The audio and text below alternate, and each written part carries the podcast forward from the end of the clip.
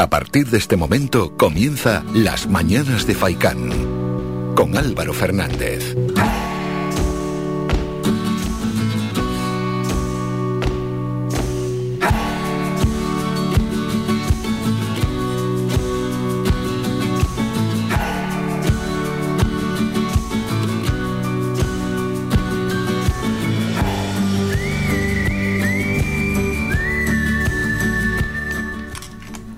¿Qué tal? Muy buenos días y bienvenidos a las mañanas de Faicán. Es lunes 18 de octubre y reciban un saludo de Mingo Montes de Oca en el apartado técnico y de Álvaro Fernández, quien estará al frente de este programa para las próximas tres horas.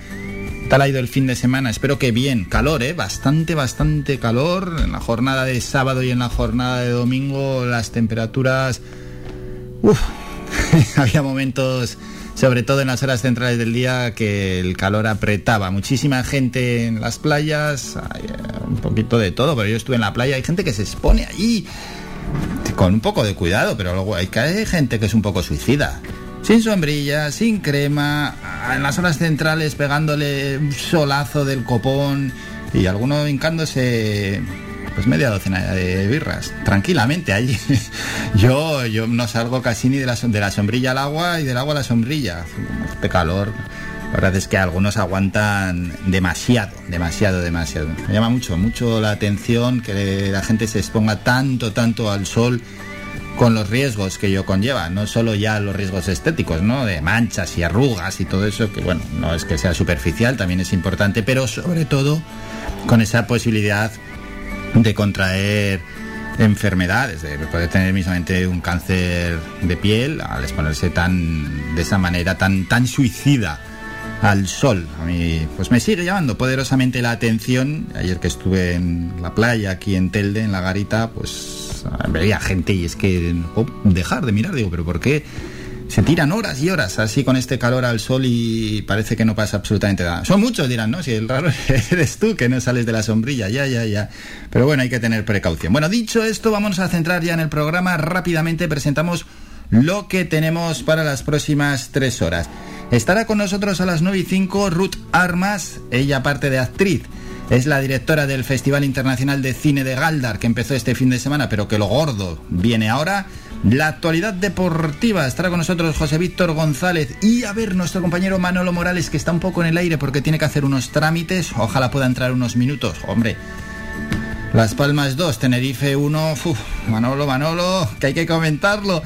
Ven mamá, la sección de maternidad, paternidad, conciliación de Patricia Gardeo y Cristina Durán estará, llegarán a las 10 y 8 minutos más o menos, esta, vez con Patricia Gardeu y luego vamos a un par de ayuntamientos. El primero el de Telde, que recupera siete años después el aula de teatro y también van a celebrar el Día de las Bibliotecas. Esta semana nos atenderá Juan Martel, concejal de Cultura. Después, acto seguido, nos vamos hasta Teror para hablar con la concejala de Cultura allí, Angaraz Quintana, sobre las actividades de su concejalía, entre ellas el concurso de pintura al aire libre celebrado este pasado fin de semana. Y luego, en la sección Todo va sobre redes, llega una teldense, una gran canaria, ¿no? Que nos va a representar no solo a nuestra isla y al archipiélago, sino todo, a todo el país en The Miss Glove 2021. Ella es Celeste Ramírez. Mañana se va a Albania para en ese concurso de belleza intentar ganar. Estará con nosotros aquí en Radio Faikán y aparte de escucharla la podremos ver a través de las redes sociales, a través de nuestro Facebook 928 70 75 25 el teléfono para entrar en este programa para comentar absolutamente lo que queráis, como pasó la semana pasada, o el WhatsApp 656 60 96 92. Con todo esto comienzan las mañanas de Faikán. La opinión del día.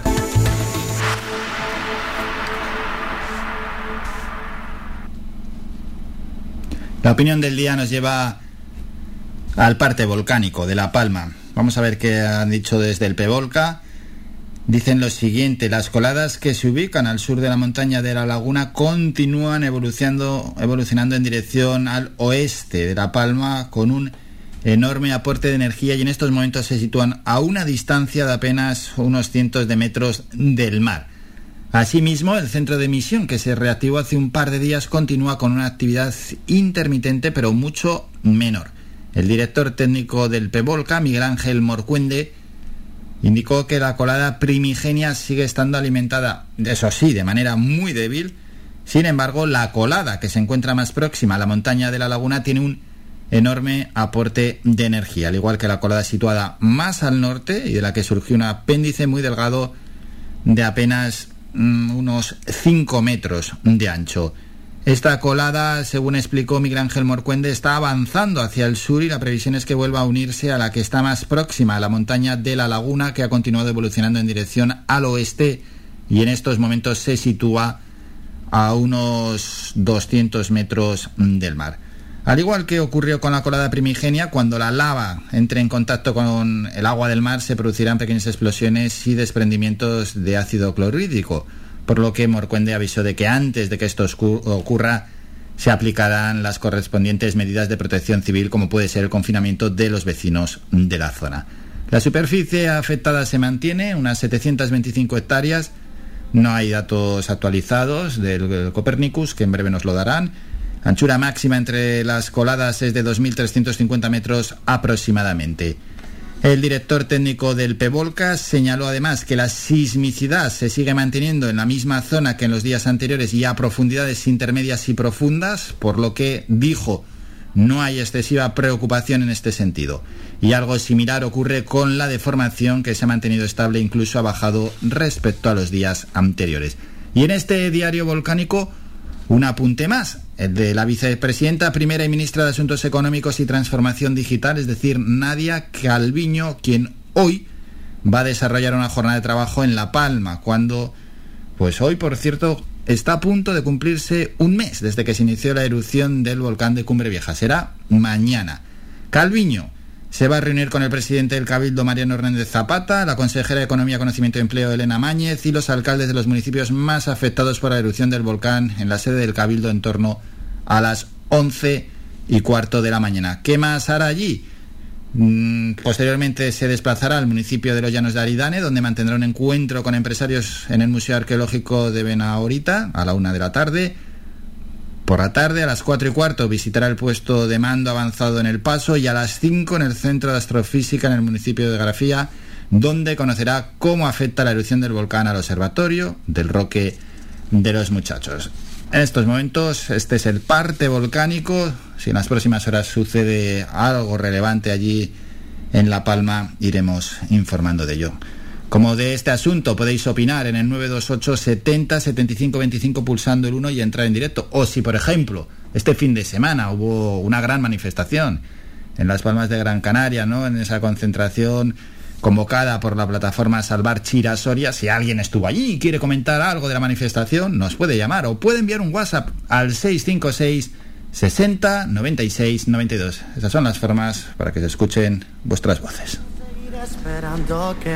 Y empezamos, como siempre, con un amigo del programa. Él es Kilian Viera, gran canario, y estuvo con nosotros hace unas pocas semanas. Lo escuchamos. El sabor de tus labios me encanta y no paro de pensar en besarte otra vez. No sé qué hacer para que sus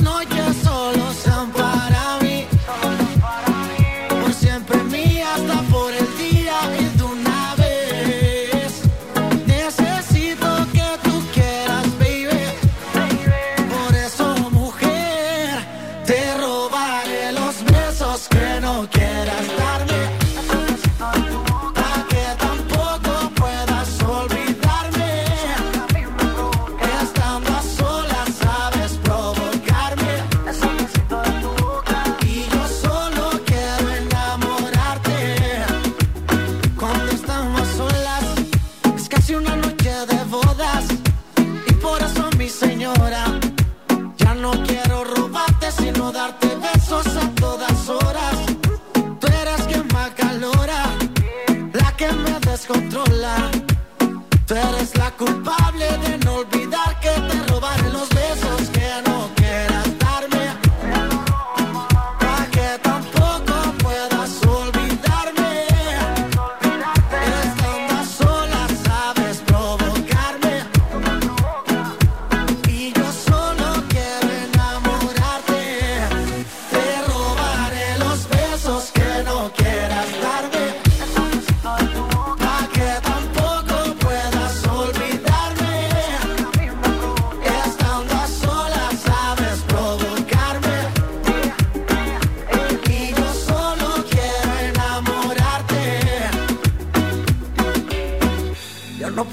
esperando que las ganas de tenerte me matan. El calor de tu cuerpo me atrapó también. Quiero conocer cada parte de tu piel. El sabor de tus labios me encanta. Y no paro de pensar en besarte otra vez. Te robaré los besos que no quieras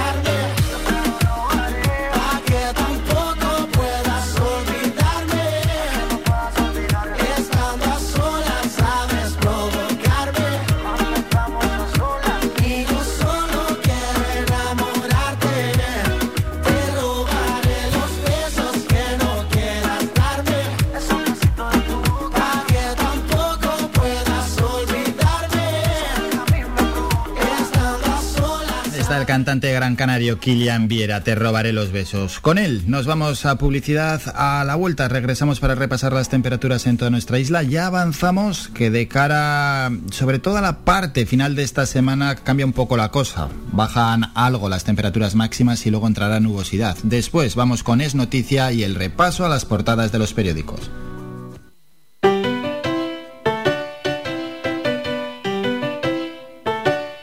Estás escuchando Faikan Red de emisoras Gran Canaria. Sintonízanos en Las Palmas 91.4. Faikan Red de emisoras. Somos gente. Somos radio.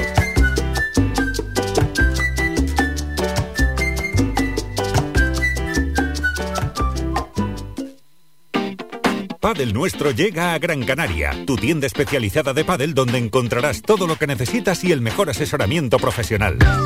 Te esperamos en calle Fondos de Segura número 23 en Siete Palmas, frente al Estadio de la Unión Deportiva Las Palmas. Hacemos envíos a todas las islas. No te quedes sin tu material de pádel. Síguenos en Facebook e Instagram. Padel Nuestro Las Palmas, para estar al tanto de todas las novedades. Te esperamos.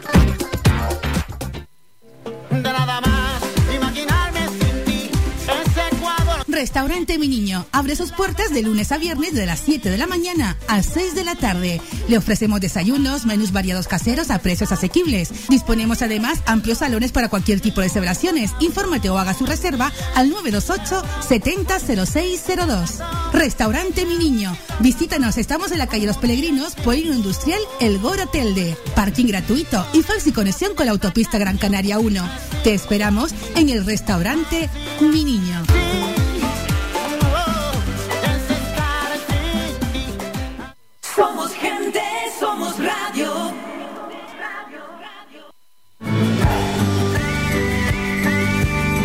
Escuchas Las Mañanas de Faicán con Álvaro Fernández.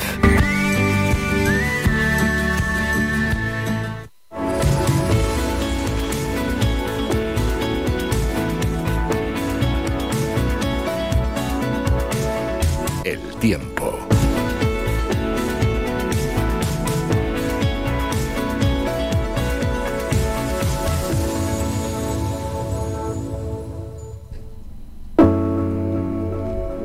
Momento ya para ir con el repaso a las temperaturas. Empezamos por la costa norte y en las palmas de Gran Canaria. Y hay lo siguiente, para hoy, para el martes y el miércoles, siempre hacemos a tres días vista el repaso a las temperaturas. Cielos bastante despejados, es lo que vamos a tener. Reinará sobre todo el sol, así que las temperaturas mínimas se van a situar en los 22 grados y las máximas en 27. Luego ya para el jueves puede cambiar la cosa, el viento soplando de procedencia norte y noroeste, unas rachas cada vez más flojas de unos 10-20 kilómetros hora. Pasamos aquí a la zona de Telde, también cielos poco nubosos para los tres próximos días y las temperaturas mínimas que se situarán entre los 21 y los 22 grados y las máximas bastante estables entre los 28 y 29 grados de temperatura máxima. El viento soplando de procedencia norte y noroeste con esas rachas también entre 15 y 25 kilómetros hora. Vamos a la zona este y sureste, también cielos casi totalmente despejados para los tres próximos días. Luego el fin de semana cambiará la cosa, ¿eh? van a bajar las temperaturas y tendremos bastante más nubosidad. El viento que soplará de procedencia noreste y también de procedencia norte con esas rachas 20-30 kilómetros hora. Las mínimas para estos tres próximos días 22-23 grados y las máximas en la zona este y sureste se situarán en torno a los 30 grados. Nos vamos ahora a la zona oeste de Gran Canaria, donde tendremos cielos también despejados para los tres próximos días, con unas mínimas entre 21 y 22 grados y las máximas por encima de 30, 31, 32 grados. De aquí pasamos al sur de nuestra isla, donde posiblemente se alcancen las temperaturas máximas, cielos también poco nubosos, prácticamente despejados para los tres próximos días, con unas temperaturas mínimas que irán en descenso de los 23 de hoy a los 21 del miércoles y las máximas que también bajarán un poquito. Hoy y mañana 32-33 grados. El miércoles en el sur de nuestra isla unas temperaturas máximas de 30 grados.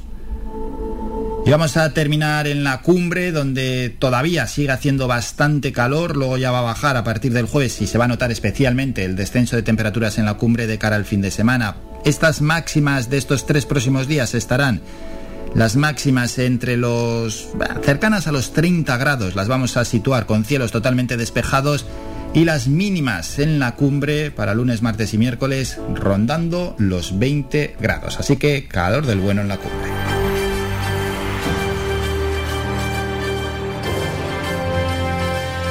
Es noticia.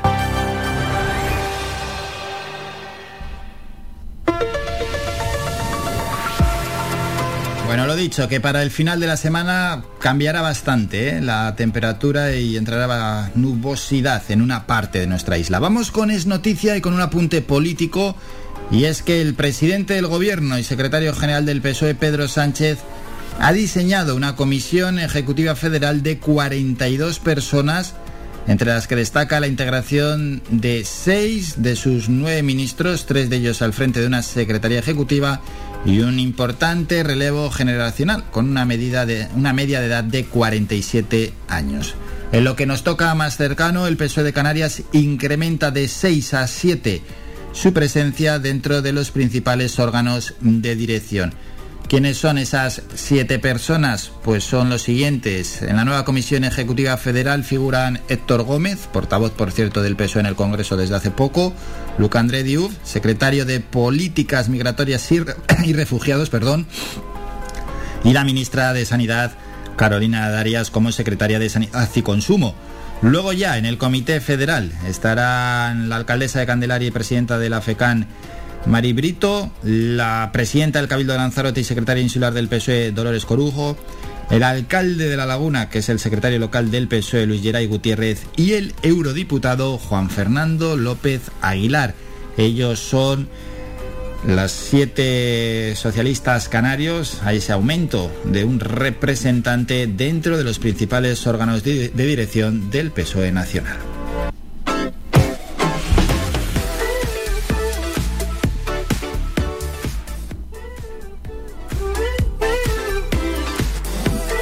Dicho esto, nos vamos al repaso de las portadas de los periódicos. En la foto del país, Pedro Sánchez con el puño izquierdo levantado y detrás una multitud. 40 Congreso del PSOE. Sánchez anuncia el fin de la ley Mordaza y de la reforma laboral. El presidente promete impulsar la abolición de la prostitución en España. A ver si es verdad que aquí mucho prometemos y poco hacemos. La norma del PP precarizó empleos y devaluó salarios según el líder socialista. Los varones logran colocar a sus representantes en la nueva Ejecutiva Federal. ABC dice así, barómetro de gas 3 para ABC. El 60% de los votantes socialistas piden la extradición de Puigdemont. Vamos con más asuntos. El mundo en la foto de portada es parecida a la del país. Se ve a Pedro Sánchez, aunque un poco más a lo lejos, y detrás, pues a toda la gente del PSOE que estuvo en Valencia en este 40 Congreso. Sánchez secunda a Yolanda Díaz y reta a la Unión Europea con la reforma laboral. El líder socialista cierra el 40 Congreso con el compromiso de tumbar la norma pese a las reticencias de Nadia Calviño. Moncloa tutela el debate clave sobre la financiación autonómica para evitar pugnas entre los varones del partido. Vamos con el siguiente periódico. A ver, que se nos ha colado otra vez la, vanguardia. Vamos con la razón, la razón, ahora sí que sí, nos pasó ya el viernes. Sale Pedro Sánchez sonriente en la razón, esa es su foto de portada, sorprende ¿eh? la foto de Sánchez. Sánchez abranza la socialdemocracia para ganar el centro. El secretario general desempolva el proyecto de reforma constitucional. Ábalos, Calvo y otros caídos quedan relegados al Comité Federal. Titular de la razón, Casado podría gobernar en solitario con el apoyo de Vox. La izquierda no contiene el desgaste por la escalada de la luz y la inflación. Pasamos ahora a Canarias 7 en la foto de portada Brusino. 15 puntos ayer en un momento del partido contra el Real Betis lanzando a canasta. Dice así, el Gran Canaria se gusta ante el Betis. Ganamos ayer 90-70 al equipo andaluz. Titular de Canarias 7, el PSOE Canario vuelve del Congreso Federal satisfecho por su protagonismo. En la Ejecutiva hay tres isleños, en el Comité Federal entran cuatro representantes. El dictado de Casimiro Curvelo a los socialistas es la crónica de Canarias 7 y 3,3 millones más al Estado por el retraso al expropiar el edificio FIFES. La provincia, una foto espectacular del volcán. Un mes de furia y fuego, 100 millones de metros cúbicos de lava, 1.300 vecinos sin casa y 743 hectáreas sepultadas. Viene también una entrevista con Fernando Clavijo, el secretario de Coalición Canaria. Nueva Canarias ya no es nacionalista, solo defiende su sillón en el Cabildo y en el gobierno. 40 congresos los socialistas canarios ganan peso en la nueva dirección de Pedro Sánchez. El diario de avisos Pedro Sánchez reunifica al PSOE y Canarias gana peso en la dirección. Otras noticias, meritorio triunfo del Lenovo frente al Vasconia en Vitoria. Las coladas del volcán avanzan con un enorme aporte de energía y el archipiélago suma 55 casos de COVID en las últimas 24 horas. Vamos a terminar ya con los periódicos deportivos. Marca Barça 3, Valencia 1. En la foto de portada Ansu Fati aparece en el momento justo. El Barça despierta antes del clásico. El canterano empató con un golazo y provocó un penalti polémico. Un gran tanto de Gaya había adelantado a un buen Valencia. Memphis y Coutinho cerraron el marcador. El diario AS, bueno, está bien que no siempre traigan fútbol. Badosa da el golpe. La española conquista Indian Wells, considerado el quinto grande del tenis mundial. El título le coloca un décima en el ranking de la WITA. ¿Qué más cosas hay? Esos partidos, como por ejemplo que hoy se va a jugar el Alavés Betis o el Español Cádiz. Llorente ante el Liverpool, el madrileño, eh, Jiménez, trabajan con el resto del grupo. Qué mal se ve hoy la, la portada del diario As. Y vamos a terminar ya con Mundo Deportivo. Despegan, Barça 3, Valencia 1. El Barça inicia su semana crucial con una remontada y tres puntos de oro bajo el liderazgo de Ansu Fati. Y otras noticias, Badosa reina en Indian Wells, motociclismo, Laia Sand suma su sexto mundial de enduro, el 20 en motos y en boxeo, Sandor Martín rompe a Miki García en su debut en Estados Unidos. Bueno, pues dicho esto, nosotros vamos a ir a publicidad. Queremos felicitar, por cierto, ya que estamos hablando de deportes, a Stu Endur, que se ha proclamado campeona de la WNBA con los Chicago Sky. Nuestra jugadora de baloncesto, Astu Andur, campeona de la NBA femenina con los Chicago Sky. Enhorabuena para ella, una gran, una enorme deportista.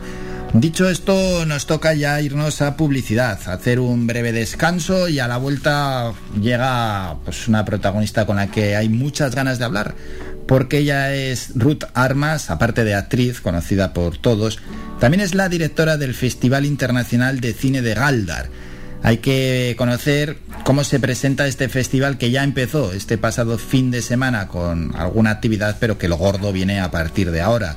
Llevar allí el cine a Galdar es una idea sensacional y más aún con todo ¿eh? lo que tienen programado y el nivel de este Festival de Cine Internacional de Galdar, que es para aplaudir. Después llegará ya Mundo Digital con el periodista Juan Cruz Peña y la sección de Twitter. Y luego Deporte, donde hay que analizar esa gran victoria en el último suspiro del partido entre la Unión Deportiva Las Palmas y el Tenerife 2-1, en ese partido que se jugó pasado sábado en el Estadio Gran Canaria. ¡Qué partidazo!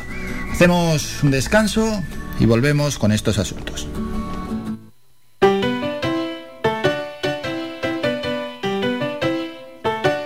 Estás escuchando Faikan Red de emisoras Gran Canaria. Sintonízanos en Las Palmas 91.4. Faikan Red de emisoras. Somos gente. Somos radio.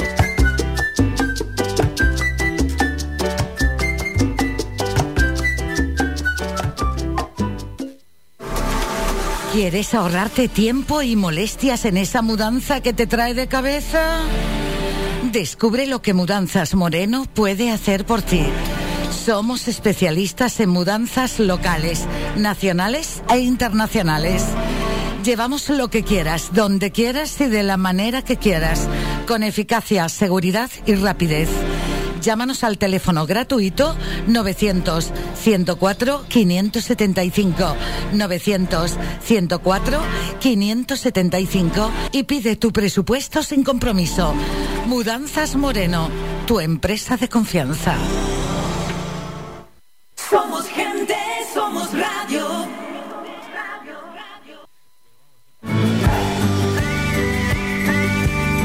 Escuchas Las Mañanas de Faicán con Álvaro Fernández.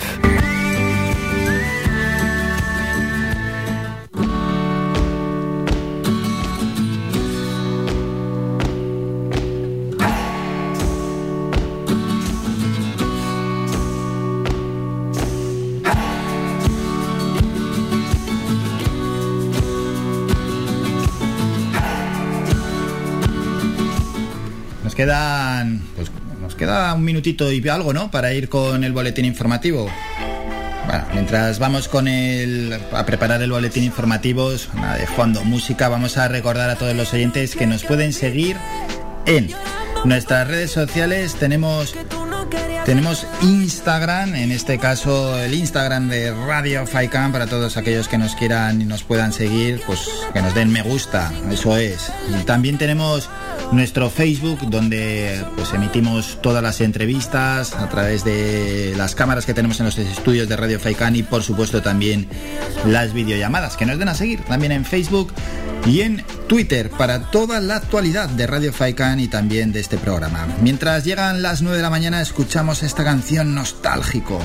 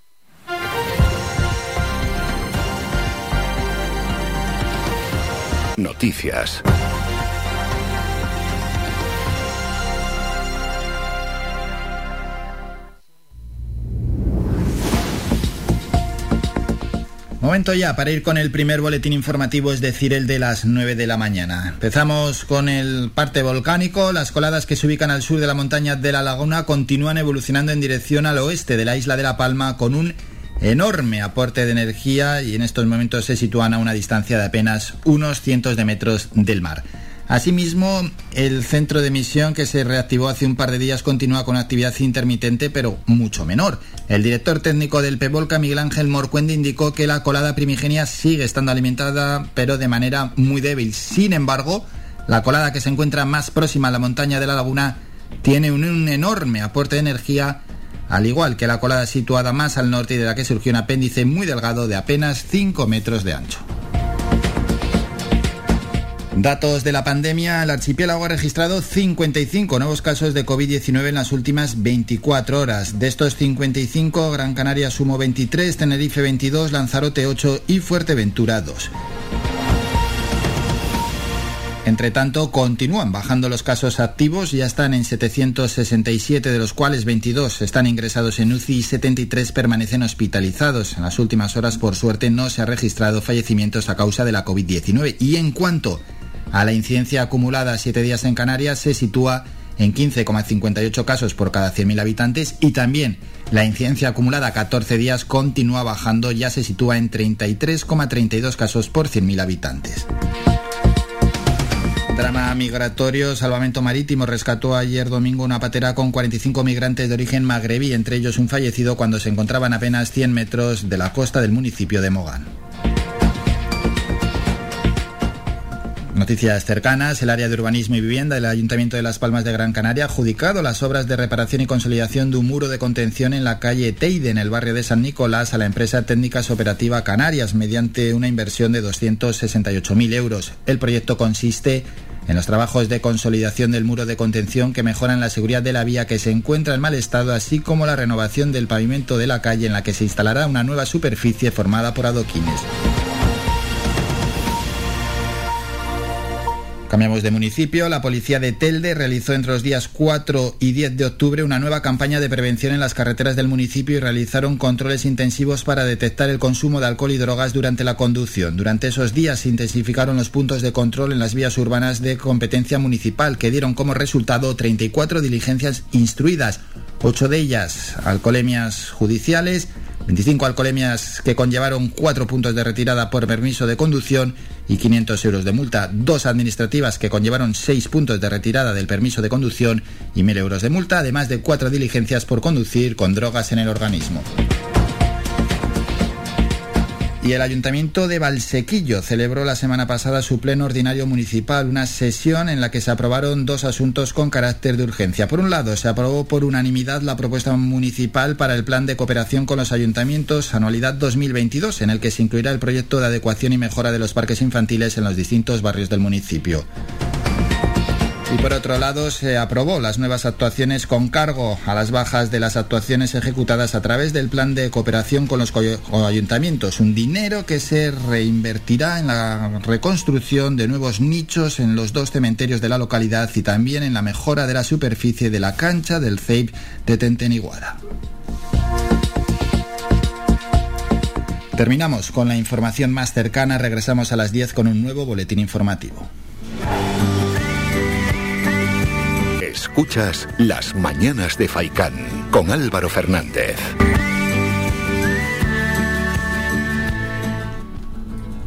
Vamos con más asuntos y más protagonistas. Lo hemos anunciado hace unos minutos que hablaríamos con la actriz Ruth Armas, conocida por todos, y que también es directora del Festival Internacional de Cine de Galdar. Tenemos muchísima ilusión por conocer lo que se ha programado en este año, ¿no? Un certamen que ya ha empezado y que se alargará hasta este próximo 23 de octubre. Saludamos ya a la directora Ruth. Buenos días. Buenos días, ¿qué tal? Realmente bien y deseando conocer lo que habéis organizado en ya este festival post pandemia, pero antes de nada, mm, ya ha arrancado el festival, ¿no? Con unos actos que se han celebrado este fin de semana. Sí, el sábado comenzamos con la banda de música de Galdar, que estuvo con, bueno, con varias bandas sonoras e imágenes de películas y esa fue nuestra inauguración de este año, por lo grande, y con la música. Y, ayer eh, fueron las proyecciones de, de, la retrospectiva que tenemos este año hacia Canarias y ya de la sección oficial que ha comenzado por la tarde. Bueno, genial, genial, genial. Y así a grandes rasgos, ¿qué habéis buscado este año en el Festival Internacional Cine de Galdar? Que hemos buscado pues, la calidad absoluta y sobre todo que no nos olvidemos que el festival empezó internacional y tiene que acabar en algún momento internacional. Entonces este año está más, es más internacional que nunca porque cada vez que yo lo digo uno parece pero yo siempre también tengo mucha mm, eh, tenemos mucha presencia canaria española pero este año hay muchísima presencia de otros países. Y eso se sabe a qué se debe porque cada vez llega más lejos Claro, yo creo que, la verdad que no lo sé, mira, eso es una buena pregunta. Yo me imagino que este año al abrir dos plataformas y una es Film Freeway, que es más internacional, de repente, claro, hay muchísima, muchísima oferta y nos mandan muchísimos cortometrajes y largometrajes de, de todo el mundo. Bueno, qué bueno, qué bueno. Y que siga creciendo, ¿eh? Y que siga creciendo, sí, que al final siempre es como, me dicen que es como un niño pequeño que ya, ya se va vistiendo solo. es como una criatura, ¿no? Que, que tiene forma y cada vez va dando pasitos. Exacto. Bueno, vamos para presentar a, a, los oyentes que nos escuchan en Galdar, en la zona cercana a Galdar, aunque se pueden desplazar ¿no? desde cualquier punto de nuestra isla. ¿Qué diferentes apartados son los que de los que se compone el festival? Pues este año tenemos por las mañanas, eh, una cosa que nunca he dicho, bueno, este, este, año es que siempre recibimos a los niños, pero este año no pueden tener extraescolares, ¿no? Y no teníamos esa sección que era de animación para niños de, de, de bueno, a partir creo que era de 6, 7 años hasta los 10 o los 12 y no pueden porque no por la pandemia no pueden salir con las extraescolares que venían siempre por la mañana nos llevan nos llenaban el cine. Otra cosa que no puede ser llenar el cine. Entonces tenemos charlas talleres y, mesas redondas de diferentes profesionales canarios que vienen eh, al teatro consistorial. Esto todo esto es gratuito. O sea pueden conseguir las entradas eh, reservarlas en, en que es fácil eh, pero igualmente pueden pasarse por allí que no hay ningún problema porque no, claro con esto de la pandemia pues está todo reservado y va y hay muchas restricciones pero pero es totalmente gratuito todo. Y empezamos esta mañana ahora con Luis Miranda, una charla que nos va a dar de director del Festival de Cine de Las Palmas, que va a hablar sobre los festivales y cómo programar eh, también un, buen festival con, con, con, un, buen contenido. Y luego todas las tardes pues tendremos el, la retrospectiva hacia Canarias, porque este año eh, nuestro tema va sobre la inmigración y son largometrajes fuera de concurso, pero ya no solamente la inmigración de Canarias, sino de todo el mundo y con distintas perspectivas de, de lo que supone este drama social. Y aparte, pues todas las secciones de largometrajes y cortometrajes que esas sí van a concurso, que las tenemos por las tardes, tardes-noche. Bueno, pues eh, un montón ¿eh? de asuntos. El tema de las migraciones, que parece que a veces nos estamos volviendo un poco insensibles a este tema, está bien ponerlo en valor. Claro, encima el año pasado pasó todo lo que pasó y de repente, claro, mm, eh, no ha parado tampoco y, y de alguna manera queríamos un poco que se reflejara esto en el mundo del cine con la retrospectiva y también darle un giro, que no se me olvide, a la, a la noche del viernes, por la noche hay una sección que se llama La Hora Más Oscura, que yo nunca, nosotros nunca nos hemos planteado eh, programar una sección de terror y yo soy súper friki y me encanta y muchos festivales lo tienen, pues este año tenemos La Hora Más Oscura, que vienen los directores del Festival de la Isla de Calavera de Tenerife y vienen a programar una película y, dos un largometraje y dos cortometrajes que también van afuera de concurso. Y aparte de Galda Rueda, que ya eso ya eh, es el niño bonito del festival. Mm. Se vienen todos los profesionales, amateurs de todas las islas a venir a rodar a, a Galdar. Qué bueno, porque Galdar Rueda, para el que no lo conozca, ¿cuáles son las claves y qué es lo que tienen que hacer los que participan en Galdar Rueda? Pues es un festival de cine express que ahora está como muy de moda. Bueno, siempre ha estado eh, un poco pionero fue el festivalito. Lo que pasa es que el, festival, el, festivalito es en toda La Palma y una semana entera.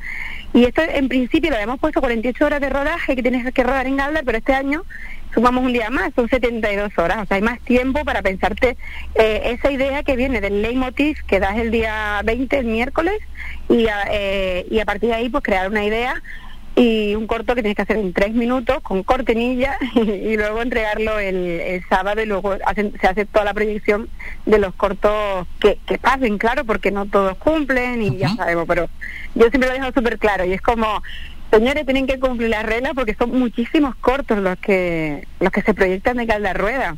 Claro, claro, claro. Y bueno, luego habrá premios y demás. Sí, sí, sí, eh, tienen una guayarmina de bronce, como en todas las secciones oficiales, que en las secciones oficiales son el largometraje 2.000 euros, más la guayarmina de bronce, que pesa 3 kilos, eh, mejor dirección, mejor actor, mejor actriz, y lo mismo que en cortometraje de sección oficial, que son 1.000 euros la guayarmina, directores, actor y actriz, y luego en el Gal Rueda hemos ampliado los premios, aparte de los 1.000 euros más la guayarmina, eh, hay un premio de distribución que da Digital 104, hay un premio de Cinefed que da el Festival de Cine que hay también en Tenerife y que es material también que regala más 300 euros y los diplomas para actores. La verdad es que es una idea brutal lo de Galda Rueda y más aún con las cada vez más posibilidades que hay de poder hacer un corto por, los medios técnicos, ¿no? Que a los que casi ya todos tenemos acceso. A mí me parece una, una idea sensacional. Es más, yo si fuese programador o concejal, no, no digo de un ayuntamiento de Gran Canaria, ¿no? Pero si nos escuchan de otro sitio, casi casi os copiaba la idea.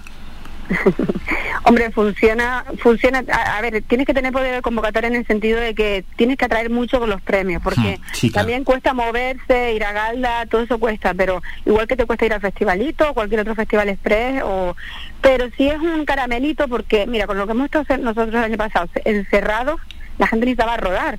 Casi no había contenido el año pasado para que este año hubieran películas. Entonces, esto anima a la gente también para que haya en algún momento más profesionales canarios y se hagan todavía más, pues más, más producciones en Canarias. Y, mm, un poco Rueda es eso, es incitar a la gente a que ya no solamente produzca o, dirija, sino actúe, porque a lo mejor descubre que, que te gusta interpretar. Y todo esto es una filmografía que tiene Galdar para mostrar en un futuro a todo el mundo, a todo, ¿sabes? Como para la historia. Sí, sí, que ahí queda, ahí queda, bueno, ahí queda es en esa filmoteca, es verdad. Exacto. Y aparte también digo una cosa, hoy en día antes se grababan con, mm, con cámaras de cine y ahora ya con móviles. Y mañana José Víctor, el director del festivalito, da, da una clase sobre eso. Eso es, por cierto, aprovechamos para decir que Justo antes José Víctor estará en nuestro programa, como tenemos una sección de cine que es la que dirige Ado Santana, pues José Víctor, que también es el director del Festivalito de La Palma, que estuvo entonces con nosotros, nos hablará de, ese taller y bueno, y de cualquier otro otro asunto. Exacto, yo, mm, vienen muchas, o sea, se a apuntar mucha gente, a mí me parece súper práctico a la hora de, hasta para llegar la rueda, o sea, yo no tengo una cámara, no la puedo conseguir, no la puedo alquilar o me cuesta una pasta, pero yo tengo mi móvil con 4K, que eso es ya, y puedo grabar un corto, o sea, es increíble. Luego mira los premios que hay, que hay, que al final todo esto atrae de alguna manera para, para, para que no haya excusa para hacer cine.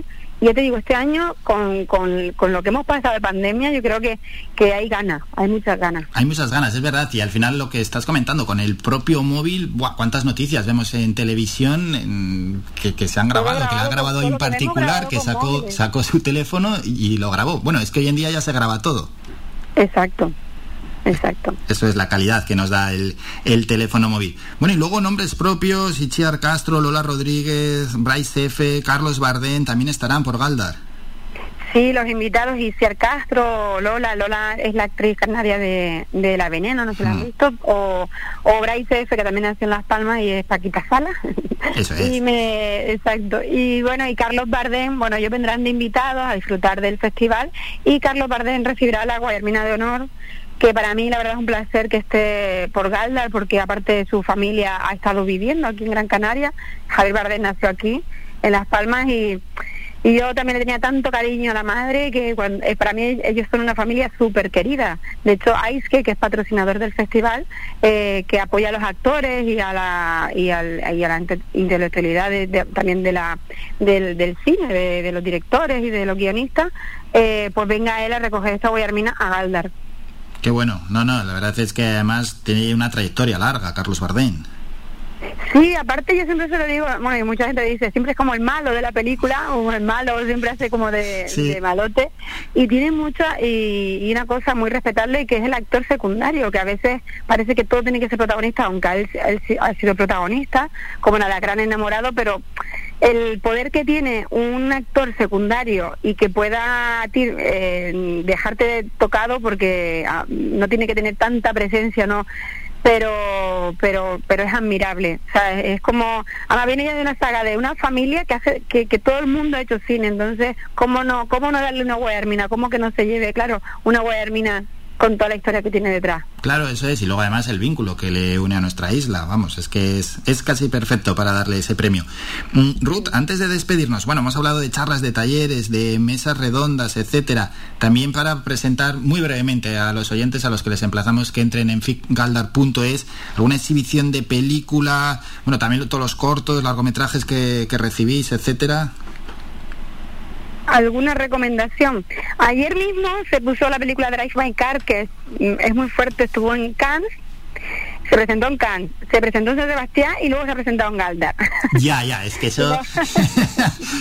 Es brutal. bueno, y por cierto, el acierto también de llevar, claro, el Festival Internacional a Galdar, porque pues eh, va a estar Luis, que eh, tiene su festival en las Palmas de Gran Canaria, y que no toda la cultura sea en, en, las Palmas de Gran Canaria, sino que se mueva un poquito. Claro, aún así cuando lo mueves también es como, ay, ay, tengo que ir a Galdar. Pero bueno, es que yo creo que tener cultura. sí, sí, pero eso para los carnavales todo el mundo se mueve, ya te lo digo. Claro. ¿Y cuánto se tarda en ir a Galdar? Que hombre, que nos podemos mover tranquilamente. Ya ven, ya las carreteras que han ampliado, que mira. Pues entonces, bueno, bueno, está la, la película de La Viajante, que a mí me parece un peliculón también, y aparte está producida en Canarias. Eh, es que Drive My Car era como, bueno, ayer, ayer hubo bastante gente para ser domingo, que yo pensaba acá como, tú los lunes y los domingos pueden ser que, haya gente o que no. Una de dos, en una trabajan y en otra están eh, en la playa. pero pero sí que las predicciones de ayer había gente sorprendía, me sorprendía la verdad porque al final eso muestra que la calidad que este año se va a proyectar, además son, es que mm, no tenemos nada que envidiar a festivales grandes ¿eh? este año, o sea, eh, me he quedado la verdad porque eh, Joaquín Mayes, que era el que el que hizo esta selección, es crítico y, y, académico de cine. Él se pasea por los festivales, sabe muchísimo y tenemos de lo mejor de lo mejores en Canarias, o sea, en Galdar, en Canarias, claro. Sin duda, pero claro, es que la programación que habéis creado es, es brutal. ¿Cuánto tiempo lleva todo esto, Ruth? ¿Y cuánta gente estáis detrás? Bueno, esto siempre lo prepara, abren las plataformas en abril y ya empiezas como a elegir quién es el comité o quién es encargado de, de, verse todo y de luego hacer una, una criba y con un comité que, que tiene que ser profesional, claro. En este caso digo Joaquín Vallés, bueno, eh, yo no lo conozco en persona, estuvo, eh, porque aparte también con esto de la pandemia hemos estado todo el mundo como cada uno en su casa y con videollamadas todo el tiempo así. Y en verano, una cosa que me pasó, que expliqué el otro día, que era que me abro el, email de Frick Galdar y resulta que veo unas palabras así en japonés y en el asunto. Y entonces lo iba a borrar y pensé, ay, no, lo voy a abrir y lo abrí y estaba en inglés eh, pues hablando un japonés eh, mandándonos unas películas diciendo que había no que habían mandado unas películas y que, las tuviéramos en cuenta y tal que le habían mandado sin freeway y, entonces dije ay menos mal que no lo barré porque pensaba que era ya ya que igual pensabas que era un virus o algo Claro, porque es que no te caben en la cabeza las palabras. Era, rarísimo, era como de repente, claro, entre tanto email inglés y tal, es verdad, o francés, da igual, pero de repente un japonés y las letras en japonés. La letra en japonés asunto que yo ahí, claro, pensé spam y no, no eran spam. ¿Y qué quería el japonés? Pues nada, es que me habían mandado unos largometrajes a Film Freeway y la, normalmente te mandan un email diciéndote que lo tengas en cuenta, que lo mandan a esta plataforma y que... y eso ya desde Japón, a ver si se nos va a ir de las manos el festival. Sí, no, lo va a hacer en España, pues imagínate, en, en, Japón también, pero luego estaba en inglés, eso es verdad, que luego, pero que el asunto estaba con las letras esta japonesas y me chocó un poco. Ya, pero a este paso, ¿hasta dónde va a llegar el festival? Pues no lo sé, yo creo que hay que afianzarse a este, en este modo, porque... Mm, el festival también va dando tumbos porque eh, cada año que pasa lo tienes que asegurar y, y no es fácil, no es fácil asegurar un festival internacional en, un pueblo como Galdar, en Canarias, que aparte la gente tampoco tiene tanta cultura de cine. Fuera así, en Madrid tú haces mm. un, un festival en un bar y se te llena, en un bar, en una discoteca, en un teatro, en un cine, en cualquier lado. Tú pones cine pero aquí todavía cuesta, todavía cuesta que se llenen las salas de cine y todavía cuesta eh, quitarnos esto de la pandemia, que al final es algo que mm, te da cosa ir a un sitio cerrado con mascarilla y un poco pues imagínate, si la cultura tenía ya impedimento de muchas cosas, pues ha costado. Sí, sí, sí, pero bueno, ahí estáis eh, aportando, iba a decir pequeño granito de arena, no, enorme granito de arena para que, la cultura del mundo del cine llegue a la gente.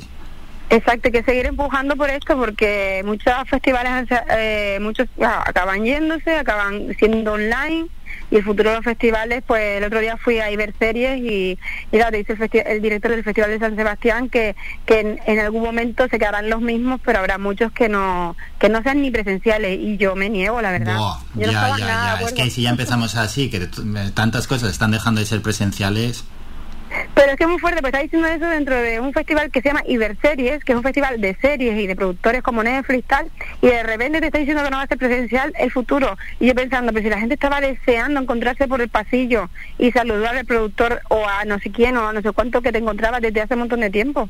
O sea, yo creo que lo presencial debe existir, que habré que, que no pasa nada, que complementariamente tiene que haber algo online, porque no puedes ponerlo todo. Pero a mí ir a ver una película en una sala, en una en un pantalla grande, yo no quiero que eso se acabe. No, no, no. Yo me niego, me Faltaría más, ¿no? Y, bastante ya dificultades hay con las plataformas que estamos comentando de Amazon Prime, Netflix y tal y cual, que ya la gente está todo el día viendo películas en casa y casi apenas va a las salas de cine ni sale y están ahí capítulo tras capítulo viendo series y viendo películas que parece que nos estamos aislando. Claro, exactamente. Eso es. Bueno, Ruth, que no te vamos a robar más tiempo ya. Que todo esto va a desembocar en la gala clausura, ¿verdad? Sí, la gala es el día 23 y vendrá pues Carlos Bardena, recoger su nominado honor y hará actuaciones musicales y mm, se entregarán todas las guayarminas a los premiados. Este año también hay un premio de, del público que lo dan jurado popular, que siempre se me olvida decirlo, pero como es algo nuevo que hemos puesto para que no se olvide, y, es complicado ¿eh? ver todas estas películas y ahí tener estómago porque son, yo digo, eh, la calidad de este año eh, para mí es increíble porque porque no sé, porque creo que lo que hay es lo, no, no se te olvida. Qué bueno.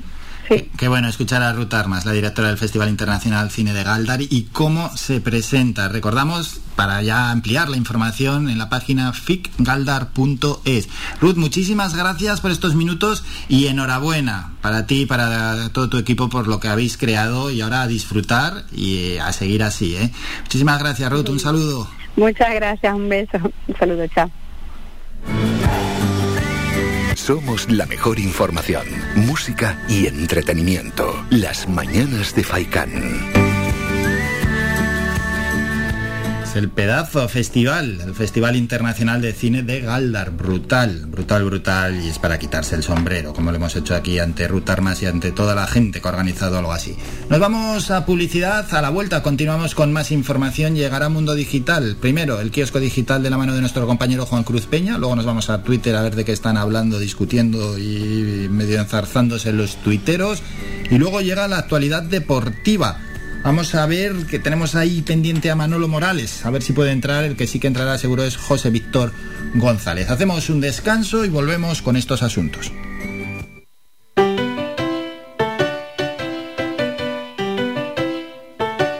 Estás escuchando Faikan Red de emisoras Gran Canaria. Sintonízanos en Las Palmas 91.4. Faikan Red de emisoras. Somos gente, somos radio.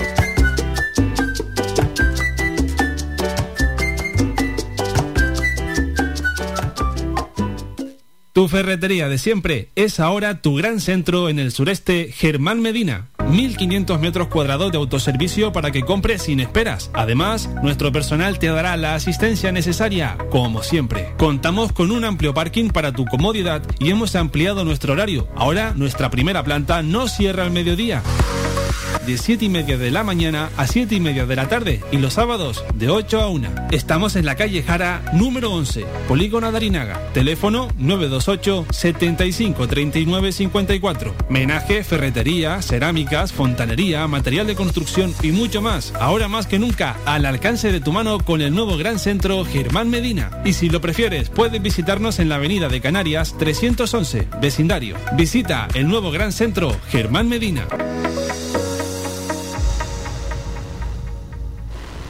Ven al 35 aniversario de Spar Gran Canaria. Ahora desde 20 euros de compra podrás ganar miles de regalos. Mil carros de la compra, mil vales de descuento, 35 robots aspirador, 35 tarjetas de compra Spar. Vive un aniversario de película. Spar Gran Canaria, siempre cerca de ti. Él es el artista puertorriqueño más emblemático de la historia. Escucho tu voz. Sus éxitos sobrepasan las grandes fronteras. Enciéntate a mi lado. Canción. Quiero que brindemos por ella. Poderos. Mozo, sírveme. Romance y sentimiento boricua en un solo artista. Feliciano en concierto. Y pienso en ti, mi fórmula de amor. Sábado 13 de noviembre, Telde, Gran Canaria. José Feliciano celebra 50 años de su emblemática canción. ¡Feliz Navidad! Feliz Navidad, próspero año y feliz. No pienso en ti. Entradas limitadas a la venta en tiqueti.es. Emisora oficial del concierto, Radio Faikán.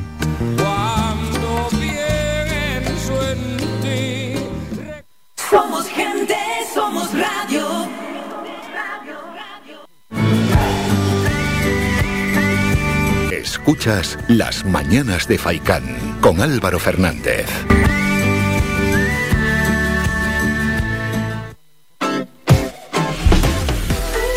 Y continuamos con más información aquí en las mañanas de Faikán. Vamos con Mundo Digital y el primero que interviene es nuestro compañero el periodista del Confidencial, Juan Cruz Peña.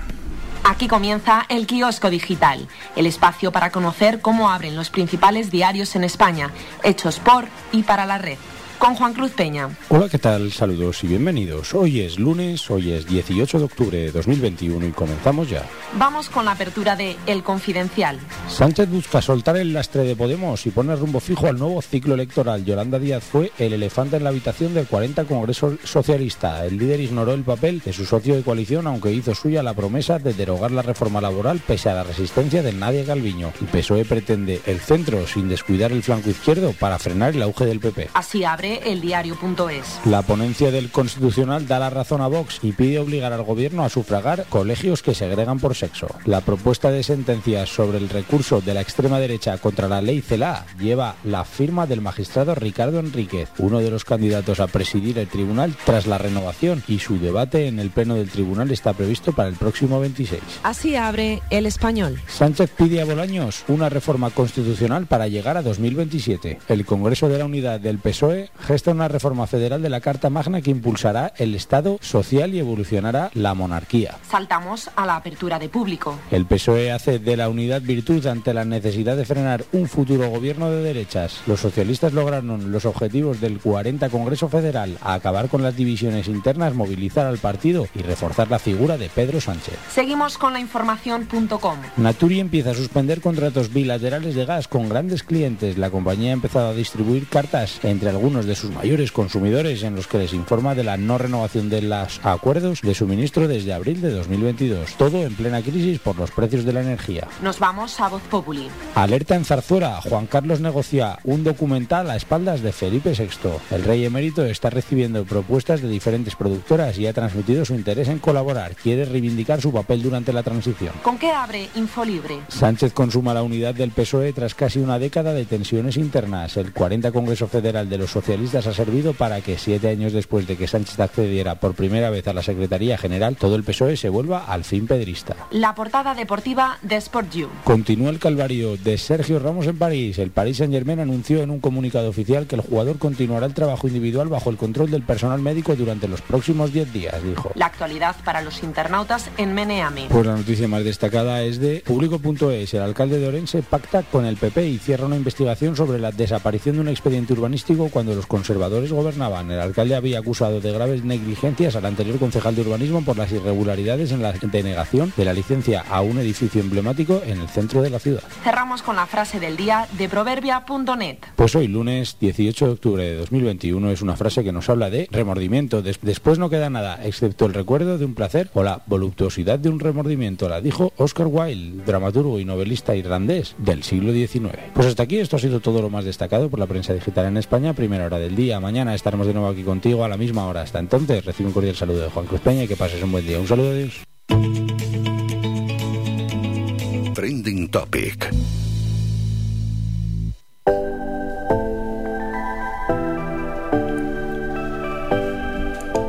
Gracias, Juan Cruz, por toda la información en el kiosco digital. Vamos a Twitter a conocer cómo están las 20 tendencias en estos momentos, a ver qué nos dicen los tuiteros. La primera es Feliz lunes, no dice nada. La segunda, Secret Noche 6, es tendencia Secret 17 o es la tercera tendencia, Mingo, que flojos andamos en esto, no tenemos ni idea. Es que no, no, no seguimos. Esto quedan en televisión, lo de Secret está. Aquí nos pillan, pero bueno, que tampoco estamos muy preocupados. Día de la escritora, la cuarta tendencia hoy es el día de la escritora. Ah, de la escritora. Vamos a ver qué dicen. Entramos. Mira, la primera Rita Maestre dice. Maravilloso rato de lectura en Madrid Río, reivindicando textos, historias y vida de mujeres, a seguir devorando libros, a por más feminismo. Hashtag Día de las Escritoras, la Casa del Libro también ha hablado. No hay barrera, cerradura ni cerrojo que puedas imponer a la libertad de mi mente. Virginia Woolf, feliz día de las escritoras. Continuamos, Ansu Fati es la quinta tendencia después de la remontada del Barcelona en el Camp ante el Valencia con el gol del joven jugador del Barça y ese polémico penalti. Carmen Mola, dice la vanguardia, una librería madrileña retira los libros de Carmen Mola al descubrir que son tres hombres. El establecimiento Mujeres y Compañías está especializado en la venta de obras creadas por mujeres. La séptima tendencia del día es Rubalcaba, dice 20 minutos. El busto de Rubalcaba que Sánchez ha ofrecido a su viuda provoca reacciones por su escaso parecido. Feliz semana es la octava. Paula Badosa es tendencia, primera española en ganar Indian Wells. Décima tendencia es Indian Wells. La undécima es Antonio Hernando. El día.es dice Sánchez recupera a Antonio Hernando como adjunto al jefe de gabinete del gobierno y esto ha creado muchísimas reacciones. No sé si se acuerdan de quién es Antonio Hernando o si le ponen cara. Julen por ese programa de televisión. Felipe González en torno a su presencia en ese 40 Congreso del PSOE. Todo el mundo está hablando de Felipe González. Vamos a ver qué dice, por ejemplo, el primero que vemos es Juan Carlos Monedero. Dice, el régimen del 78 que reivindica Felipe González incluye un rey inmoral, jueces de ultraderecha, la venta de las empresas públicas, el concordato con la Santa Sede, paro estructural, precariedad laboral y unos medios infames y mucha tinta de calamar, dice Juan Carlos Monedero.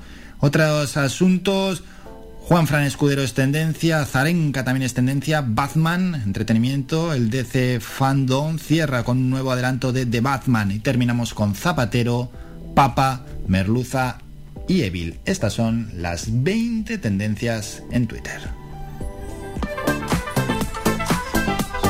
coger un poquito de aire y qué mejor con algo de música como esta, esta canción Never Going Home de Kunks.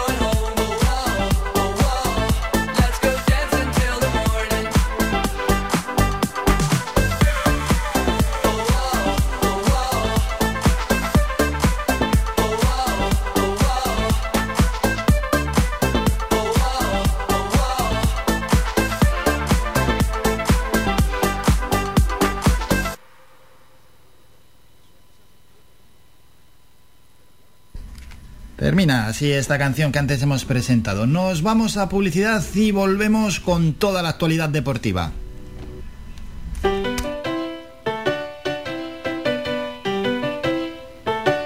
Estás escuchando Faikan Red de emisoras Gran Canaria. Sintonízanos en Las Palmas 91.4. Faikan Red de emisoras. Somos gente, somos radio.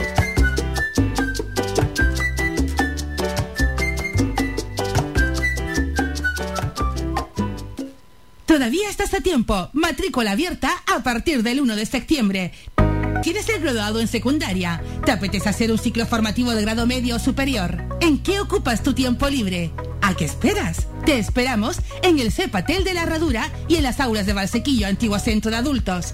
Aprovecha la oportunidad para formarte y mejorar tus expectativas de futuro laboral. Graduado en educación secundaria, preparación para pruebas de acceso de ciclo grado medio superior, formación básica inicial, ciclo superior de educación infantil a distancia. No dejes escapar esta ocasión y matrículate. El tiempo es oro. Posibilidad de asistir a nuestras aulas en Casas Nuevas, La Herradura o La Pardilla. Estamos en La Herradura, calle Fultón 40 y en Valsequillo, en la calle Maestro José Santana número 4, de lunes a viernes en horario de 9 a 1 y de tarde de 5 a 9. Teléfono 928 68 32 88.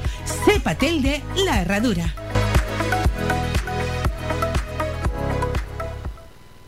Somos gente, somos radio.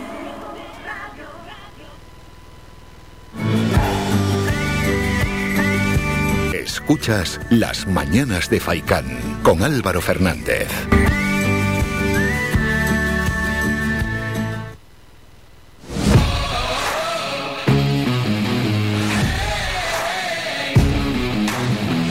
Actualidad deportiva.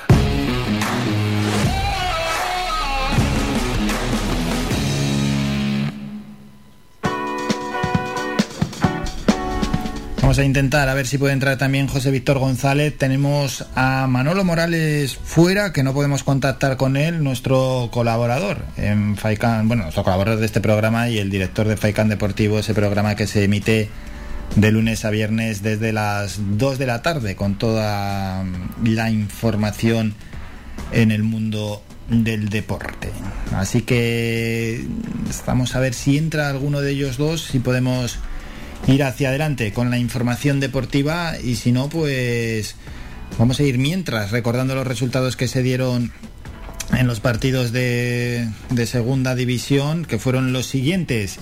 Ese Ponferradina, bueno, vamos a empezar con los primeros. Girona 1, Huesca 3, Amorebieta 2, Cartagena 3, el nuestro Las Palmas 2, Tenerife 1, luego Málaga 1, Real Zaragoza 1, Sporting 1, Alcorcón 0, el Ibiza 0, Mirandés 2, Leganés 0, Real Valladolid 2, Real Sociedad 1, Real Oviedo 1, Burgos 1, Lugo 1 y Ponferradina 0, Fuenlabrada 0. Esos son los resultados que se dieron en este pasado fin de semana en la décima jornada de la Liga Smartbank, donde toda la atención se centró en ese, o centramos la, la atención en el partido que enfrentó a la Unión Deportiva Las Palmas frente al Tenerife. Un partido que terminó con una gran victoria para nuestro equipo, para los amarillos. En el minuto 26, Jonathan Viera nos adelantaba después de muchísimo suspense con ese balón en largo que le ponía GC y luego en el mano a mano definía a la perfección Jonathan Viera, pero el linier levantaba el banderín, el árbitro tenía que recurrir al VAR y luego finalmente nos dieron el gol por válido, pero vaya incertidumbre, yo esto del VAR no lo termino de ver mucho. Luego el Adi en el minuto 65 puso la igualada en una falta, pegó en Raúl Navas en un intento de despeje, desvió el balón y nada pudo hacer nuestro portero Raúl Fernández.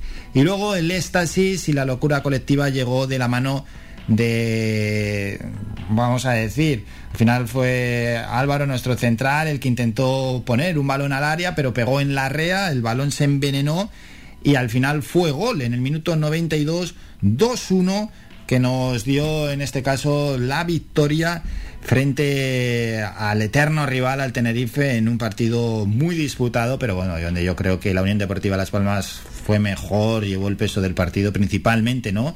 En la primera parte, luego ya en la segunda se igualaron bastante más las fuerzas, aunque en la recta final del encuentro, en los últimos 10 minutos, quien lo buscó con mayor ahínco, sin duda alguna, fue el equipo local, el equipo, nuestro equipo, el equipo entrenado por Pepe Mel. En cualquier caso, tuvimos ocasiones, ellos también, pero menos. Nosotros tuvimos unas cuantas ocasiones claras en las botas de GC, que en caso de haber marcado alguna de ellas y habernos puesto 2-0 en el marcador, pues el partido hubiese cambiado, yo creo. Pero bueno, en cualquier caso, al final la victoria sí parece que sabe mejor con ese 2-1 estasis general, con la vuelta del público al estadio, al estadio Gran Canaria, que presentaba una gran entrada, mejor entrada podía haber presentado si los precios de la tribuna no fuesen tan caros, que es un auténtico robo, si no fuesen tan caros, pues mejor, mejor entrada hubiese presentado el Estadio Gran Canaria, sin duda alguna, y había zonas bastante, bastante vacías. En lo que se refiere, pues, al fondo, a la curva y todo esto, estaban, estaban llenas, llenas a reventar y con una gran presencia también de la afición chicharrera. Vamos a escuchar a protagonistas. De momento tenemos muchos problemas. Vaya día para tener problemas para contactar con Manuel Morales y José Víctor González. Nuestro entrenador, Pepe Mel, en rueda de prensa. Sí, bueno, eso tiene cosas buenas y cosas malas. Las malas es que hemos tenido tres clarísimas y que a un equipo como el Club Deportivo Tenerife no se le puede perdonar porque luego puedes tener problemas. Y pudimos eh, irnos 2-0 varias veces y el partido hubiera sido diferente.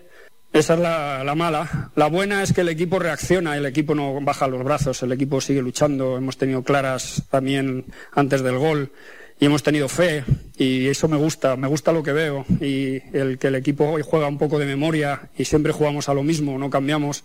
El otro día en Almería hicimos una segunda parte igual que hemos hecho hoy. Bueno, son, son cosas que me gusta del equipo y que, y que estoy seguro que la gente se, se identifica con ese equipo y esa forma de hacer las cosas.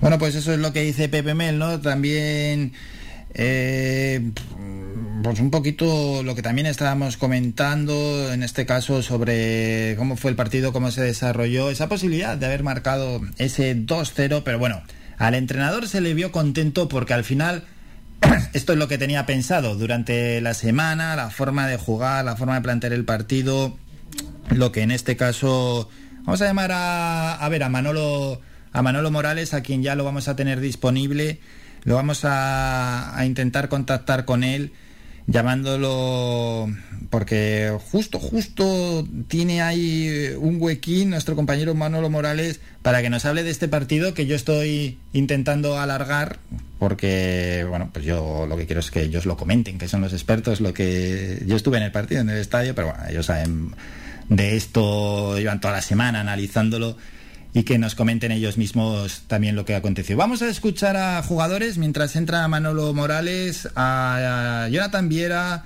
Álvaro Lemos, José y Pejiño. Escuchamos a estos jugadores. Bueno, la verdad que es una alegría inmensa, creo que el equipo hizo un muy buen partido, fuimos muy superiores y bueno, la verdad que, que prefería haber metido algunos un poquito antes para no sufrir tanto, pero bueno, así también merece la pena que se me subió la, el y, y, me tiré al suelo y vinieron y quedé la victoria. Es eh, emocionado al final. En el derby lo único que vale es ganar.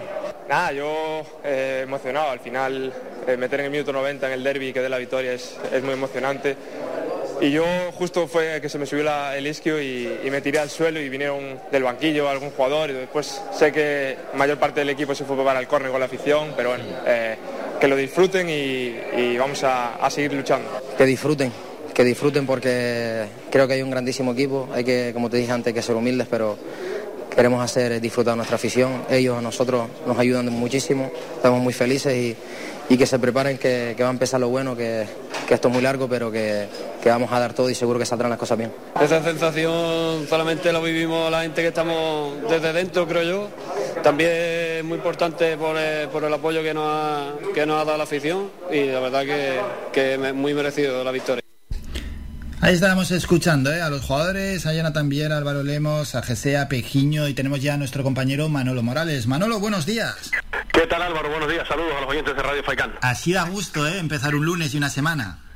Sí, y me vas a tener que me des un almuerzo. Eh, fíjate que llevo dos semanas aceptando los resultados, el empate a uno y el 2 a 1, ¿eh? así que debe ser que me ha tocado una varita mágica últimamente. Ya, ya, ya, ya, sí, sí, es verdad. En la, en la porra has acertado los dos resultados, muy sí, bueno, sí, que tiene mucho verdad, mérito. Sin, sin, que sirva de precedente, pero bueno, eh, al final, pues mira, eh, la cabeza y el corazón se han unido y la Unión Deportiva yo creo que fue justo vencedor de ese, de ese partido, porque en la primera parte Las Palmas eh, pudo irse tranquilamente con 2 o 3-0 al marcador, sí y José está un poco más afortunado en los metros en los metros finales y Las Palmas pues borró al Tenerife del, campo. Bien es cierto que en la segunda mitad el Tenerife fue superior a la Unión Deportiva, pero tampoco esa superioridad eh, con tantas ocasiones de, gol. Y al final, pues fíjate cómo llegó el, triunfo, ¿no? Con el centro de eh, Álvaro Lemos, que se envenena, que toca un jugador del Tenerife y que hace inútil la estirada del, del portero. Y aquello fue una auténtica algarabía, ¿no? Lo que todo el mundo sueña, ¿no? Ganar al eterno rival y en el tiempo de prolongación, Álvaro. Sí, fue de película, la verdad es que sí, con la vuelta de la afición al campo, al Estadio Gran Canaria, con tantos eh, seguidores que había del Tenerife, por cierto, y que no pararon de animar y poder ganar así al eterno rival y que encima con los dos equipos clasificados arriba, la verdad es que fue casi casi como un final de, de, película. Pero bueno, en lo que pasó en el terreno de juego, como lo está describiendo nuestro compañero Manolo Morales y que luego vais a poder escuchar en Faicán Deportivo a partir de las 2 de la tarde, esa primera parte, ¿no? Con un dominio claro de Las Palmas y luego como que quizás el equipo no digo que salió más relajado, pero en la segunda parte quizás bajó un poco el ritmo y ahí lo aprovechó el Tenerife, si bien es cierto que hay que apuntar eh, a, favor de, la Unión Deportiva que en los últimos 10 minutos eh, fueron ellos los que fueron a buscar el partido. ¿eh? Sí, sí, sin duda, efectivamente. Las Palmas tuvo mucha mala suerte también en el, en el gol que encaja, ¿no? Porque mm. eh, el Adi lanza la, falta, toca en, Raúl Navas y hace inútil, ¿no? Eh, despectó por completo al eh, guardameta Raúl Fernández, que otra vez volvió a tener otra magnífica actuación. Ahí Las Palmas tuvo mucha mala mala suerte en ese gol que, encajó y hasta con el suspense, ¿no? El primer tanto de Jonathan Viera que tuvimos que esperar un poquito para hacer para celebrarlo con motivo del fuera de juego o no. Afortunadamente no, no existió el fuera juego, estaba en línea y el árbitro dio el, el, gol. Hasta en eso tuvimos que, que, esperar. Hubo de todo como en botica, pero en líneas generales yo creo que a tenor de los méritos de uno y de otro, el resultado es justo, porque yo, yo siempre lo digo, Las Palmas marcó dos goles, el Tenerife marcó uno y siempre lo digo, con dos a favor y en contra. Y a llorar la marea. El fútbol se trata de goles, dos marcó Las Palmas, uno el Tenerife y por lo tanto yo creo que el marcador al final pues hizo justicia con lo que vimos en el campo, porque yo creo que en el cómputo global Las Palmas mereció la, la victoria por su buen fútbol, sobre todo en la primera parte, ¿no? Hmm, para mí también, ¿eh? lo que antes has comentado, esos fallos principalmente de, de GC, que tuvo ahí dos mano, mano a mano. Bueno, es que uno nada más empezar el partido, no nos estábamos casi ni, ni centrados en el encuentro y falló GC una clarísima y luego también otro mano a mano que tuvo y luego alguna ocasión más que, que tuvo nuestro equipo. Está claro, sí que el Tenerife pues también tuvo sus ocasiones, pero bastante menos. Pero en lo que se refiere a llevar el, el ritmo del partido, el peso del juego, la verdad es que pues lo que estamos comentando, que, que la Unión Deportiva fue mejor que un Tenerife que no sé si algo, algo Manolo te decepcionó. Pues sí, eh, sobre todo en la primera parte, pues yo esperaba mucho más del Tenerife, salió un tanto agotado el, el, Tenerife.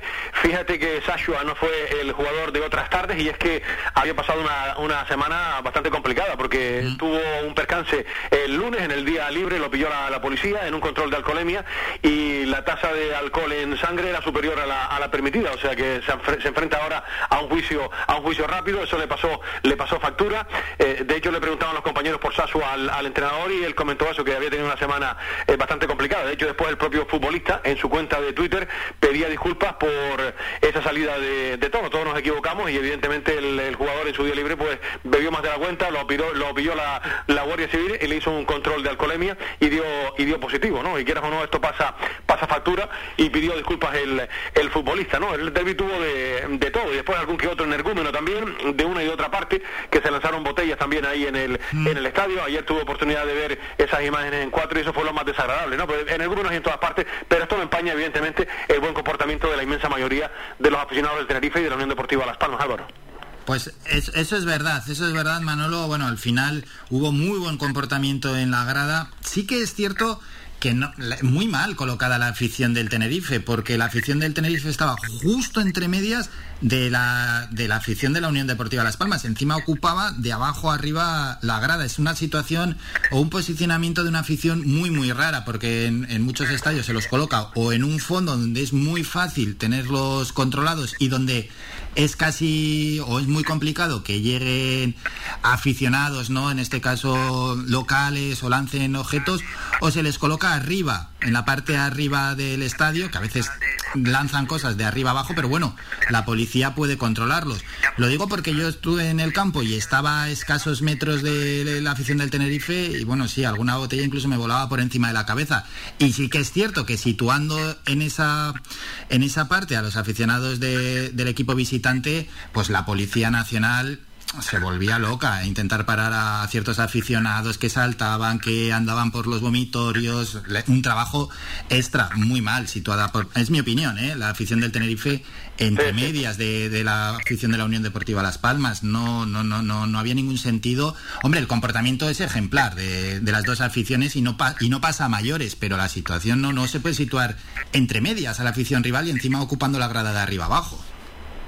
Está, eh, ¿Sabes lo que pasa? Que otros años la afición del Tenerife estaba en la grada de tribuna. Este año la, colocaron entre la grada entre la grada sur y la grada y la grada curva, ¿no? En ese en ese sector que me imagino que fue donde tú te sentaste, no si la grada sur o la grada o la grada curva. en, ese, sector otros años otros años, efectivamente, otros años lo colocan en la zona de, tribuna, pero independientemente de eso también hay aquí un que otro eh, follón, eh, porque tú sabes que siempre hay alguno que, que, la, va, que la va a liar. De hecho, eh, también a la salida del campo uno intentó ahí agredir a un segurita, afortunadamente la policía actuó y no pasó tampoco a, a mayores, en fin, por eso te digo que pues, esto suele pasar en las mejores familias, ¿no? Igual cuando van los nuestros allá, siempre hay alguno, Álvaro, porque es muy difícil controlar a la masa y en la masa siempre hay alguno que no piensa con la cabeza, ¿no? Sino piensa con los pies. Y evidentemente evidentemente no todo el mundo actúa de la misma manera, pero repito que esto no puede empañar el fenomenal comportamiento tanto de uno como de, otra, de otra afición. ¿no? La verdad que fue una fiesta del fútbol canario y yo creo que eso es lo que hay que vender a nivel a nivel nacional, porque por, por dos garbanzos el puchero no deja de estar bueno, ¿no? Hay, hay miles, decenas de miles de personas y porque vuelen alguna botella de, de agua no hay que enturbiar lo que fue una auténtica fiesta, que nadie se equivoque. O en el minuto 8 todo el estadio aplaudiendo por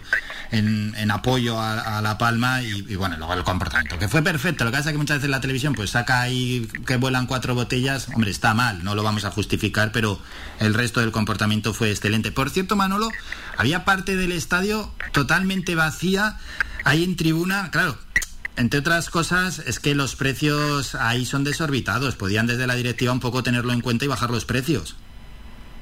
Pues fueron 25.882. El, el Estadio Nacional tiene 32.000 y lógicamente esa cuesta un poquito más venderla porque es más cara del, estadio. Lo otro se había, se había agotado, pero lo que tú dices, ¿no? Que eh, podían, lo que pasa claro, que en un derby, al no pagar los, abonados, pues eh, nunca llueve a gusto de, todos y se dejó sentir lógicamente en esa zona que tú acabas de, indicar, porque lógicamente fue la, la menos poblada, ¿no? Eh, porque las demás se, se, vendieron se vendieron muy bien. La verdad que el, ambiente en el estadio fue precioso, de las mejores tardes, ¿no? ver ver el, el estadio de esa manera venderlo eh, a nivel nacional, eh, el derby, que, evidentemente Canario tuvo eh, trascendencia mediática y mucho además este fin de semana, es de, es de agradecer ese colorido precioso, sobre todo el azul y amarillo, con los agentes del Tenerife y la blanquiazul, pues la verdad que el ambiente fue precioso y hay que destacarlo convenientemente, ¿no? El estadio lució sus mejores, sus mejores galas. Ojalá, ¿no? Y, y siga así durante toda, toda la temporada, que será buena señal que Las Palmas sigue en la zona noble, en la tabla clasificatoria, Álvaro. Ojalá, ojalá, ojalá. Bueno, este mensajillo que lanzamos a la directiva, que en segunda división y con la crisis económica que tenemos, es una pena ver una parte del estadio vacía porque los precios, pues, es que son, son carísimos. El, fútbol, el precio está disparado en, en los estadios y bueno, pues oye, que haya gente que se tenga que quedar fuera es una pena.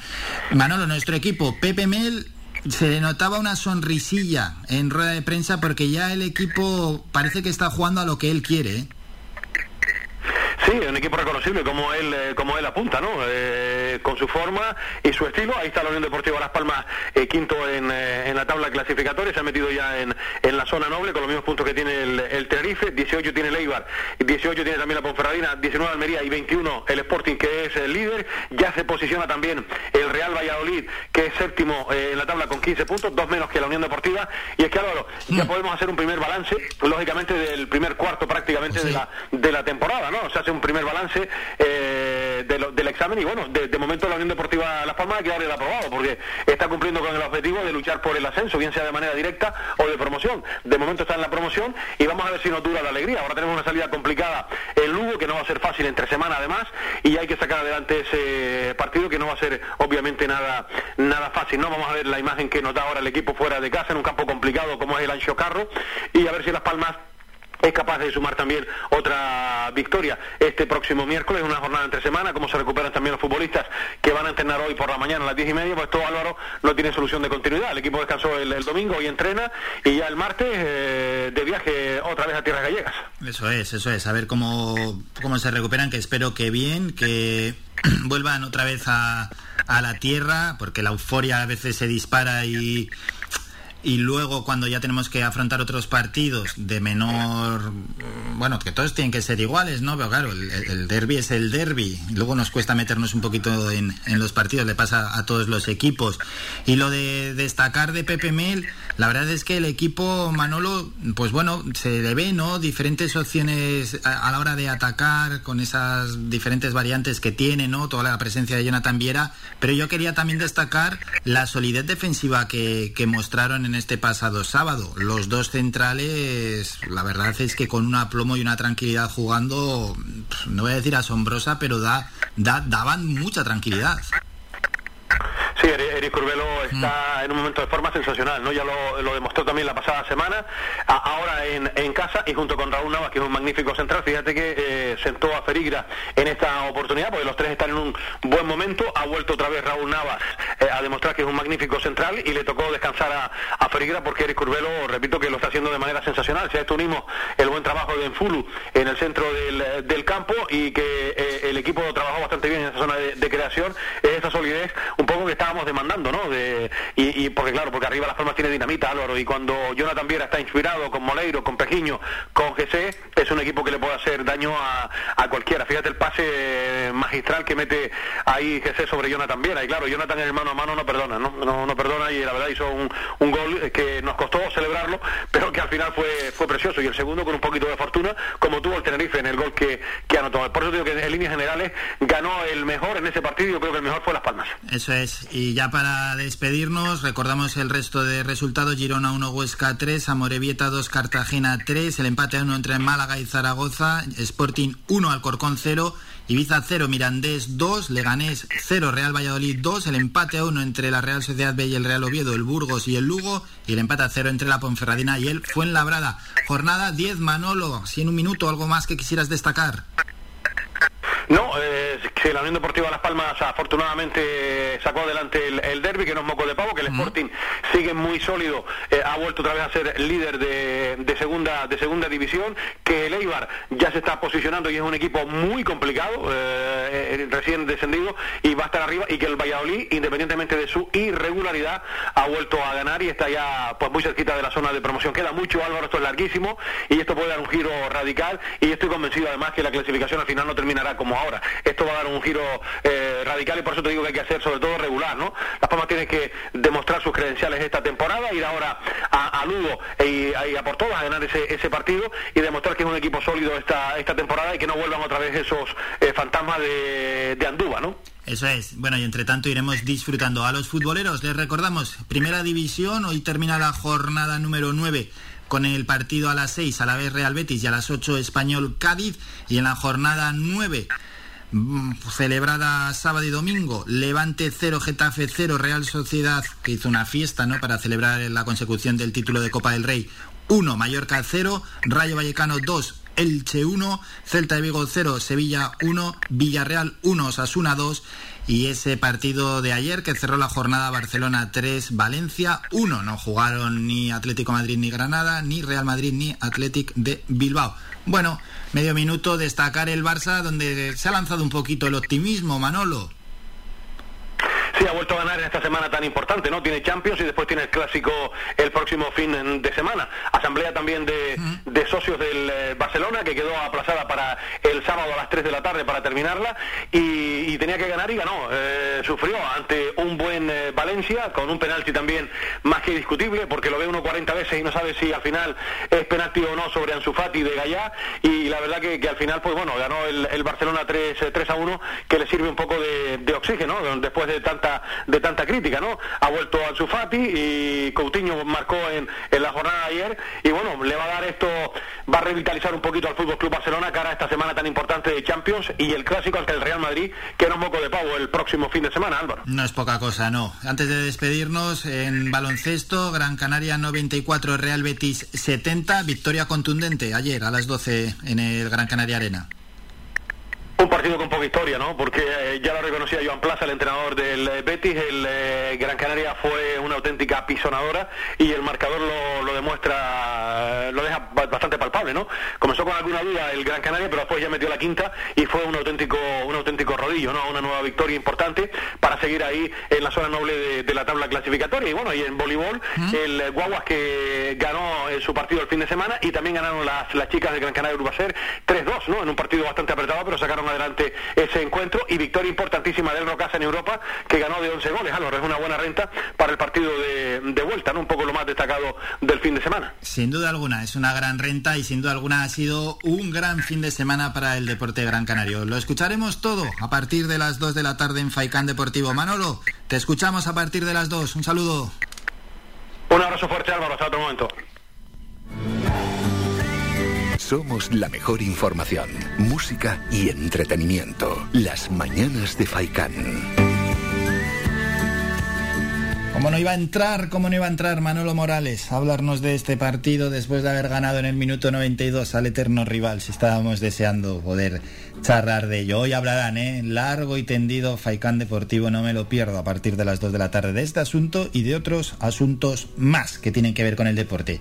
Hacemos un descanso. Nos vamos a publicidad y volvemos con el boletín informativo y luego con Patricia Gardeu. Tenemos que ir a hablar de paternidad, de maternidad, de conciliación en su sección Ben Mama.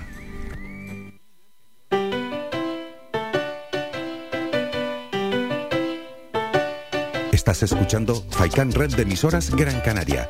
Sintonízanos en Las Palmas 91.4. Faikán, red de emisoras. Somos gente, somos radio.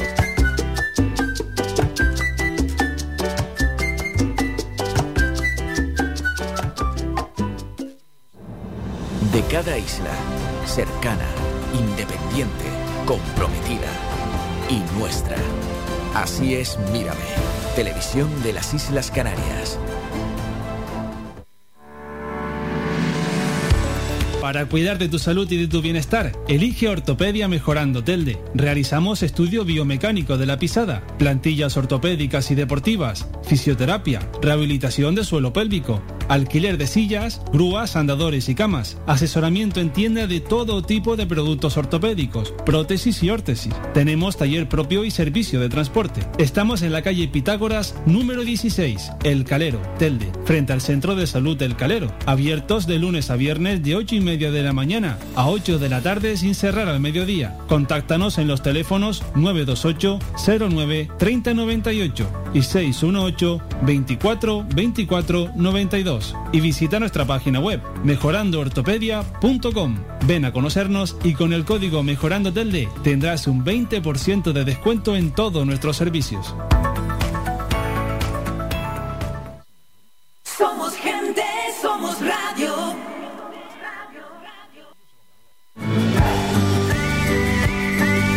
Escuchas Las Mañanas de Faicán con Álvaro Fernández.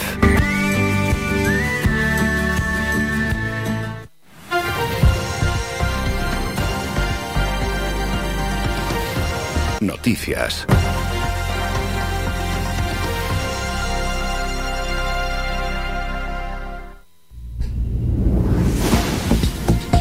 Empezamos con el boletín informativo en La Palma. Ha registrado 30 sismos en las últimas horas, uno de 4,6 grados de magnitud. Mazo es por el momento la población donde se han registrado los sismos de mayor magnitud desde que comenzó la erupción del volcán, donde por cierto las coladas que se ubican al sur de la montaña de la laguna continúan evolucionando en dirección al oeste de la isla de La Palma con un enorme aporte de energía y se sitúan a una distancia bastante corta, cientos de metros, del mar. Asimismo, el centro de emisión que se reactivó hace un par de días continúa con una actividad intermitente pero mucho menor. De hecho, el director técnico del PEVOLCA, Miguel Ángel Morcuende, indicó que la colada primigenia sigue estando alimentada de manera muy débil. Sin embargo, La colada, que se encuentra más próxima a la montaña de la laguna, tiene un enorme aporte de energía, al igual que la colada situada más al norte y de la que surgió un apéndice muy delgado de apenas 5 metros de ancho. Por cierto, la ministra Nadia Calviño visita hoy La Palma para conocer el impacto económico del volcán.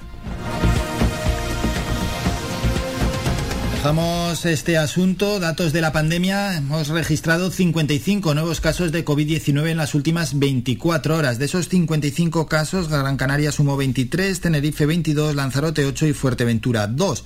767 siguen activos, continúa bajando esta cifra, de los cuales 22 están ingresados en UCI y 73 permanecen hospitalizados. Y en las últimas horas no se ha registrado fallecimientos a causa de la COVID-19.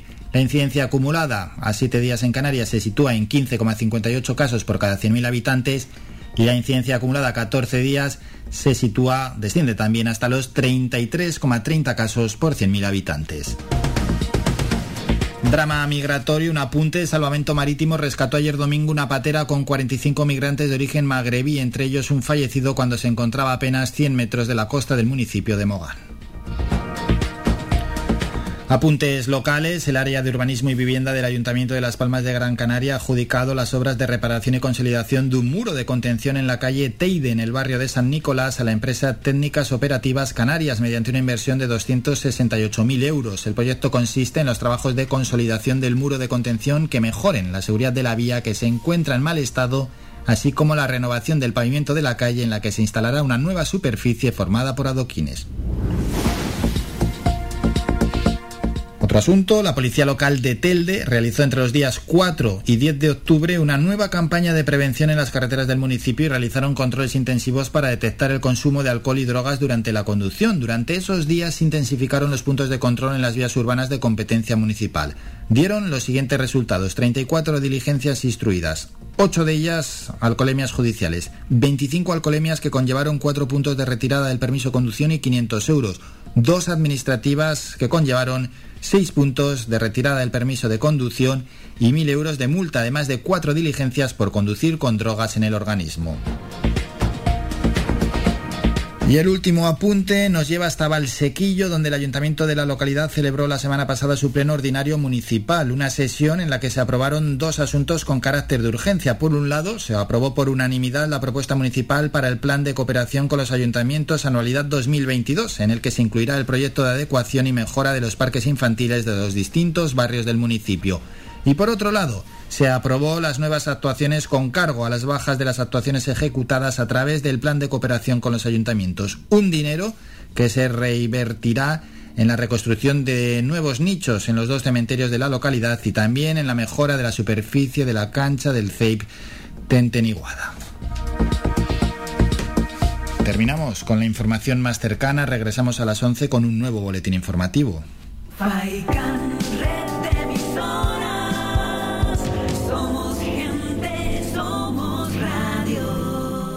Y antes de ir con la sección Ven Mamá, Manuel Turizo, te olvido.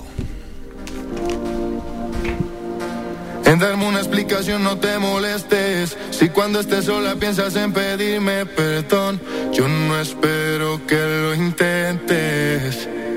Solo acuérdate de todo lo que yo aposté por ti. Tú lo tiraste a la muerte, nada te importó el valor que yo te di en engaños terminó. Porque era necesario llegar a este punto. No te enseñaron a no mentirle a la gente. Decías que tú y yo siempre íbamos a estar juntos. Y la verdad resultó ser muy diferente. Tú decidiste darle largas a este asunto. Yo preguntaba y te hacía el indiferente. Si hace toda la verdad, ¿pa' qué pregunto? Yo vi de frente. En una noche te olvido, vete con todas tus explicaciones.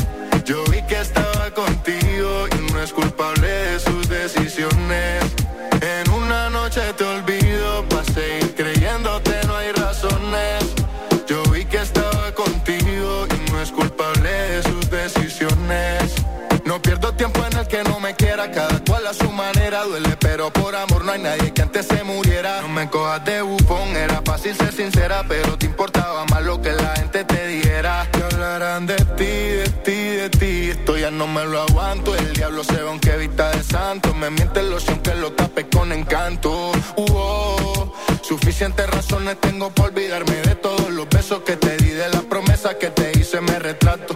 Y si otra persona me pregunta por ti, no me acuerdo si te vi, tú no es ni un dato. Suficientes razones tengo para borrar los besos que te di, de la promesa que te hice, me retrato. Y si otra persona me pregunta por ti, no me acuerdo si te vi, tú de mí no es ni un dato. En una noche te olvido,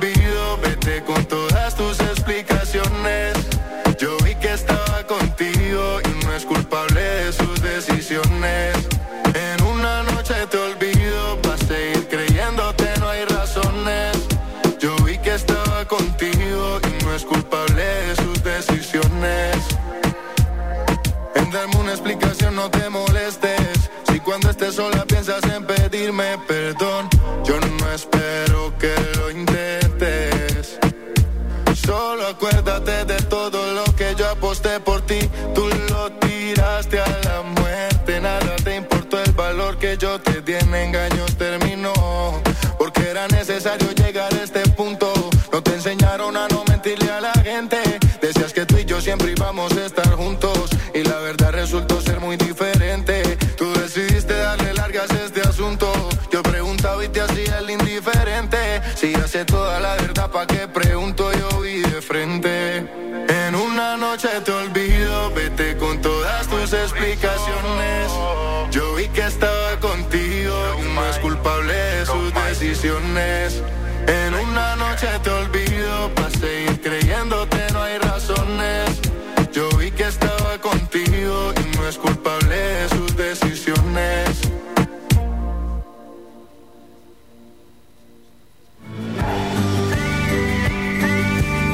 Escuchas Las Mañanas de Faikán con Álvaro Fernández.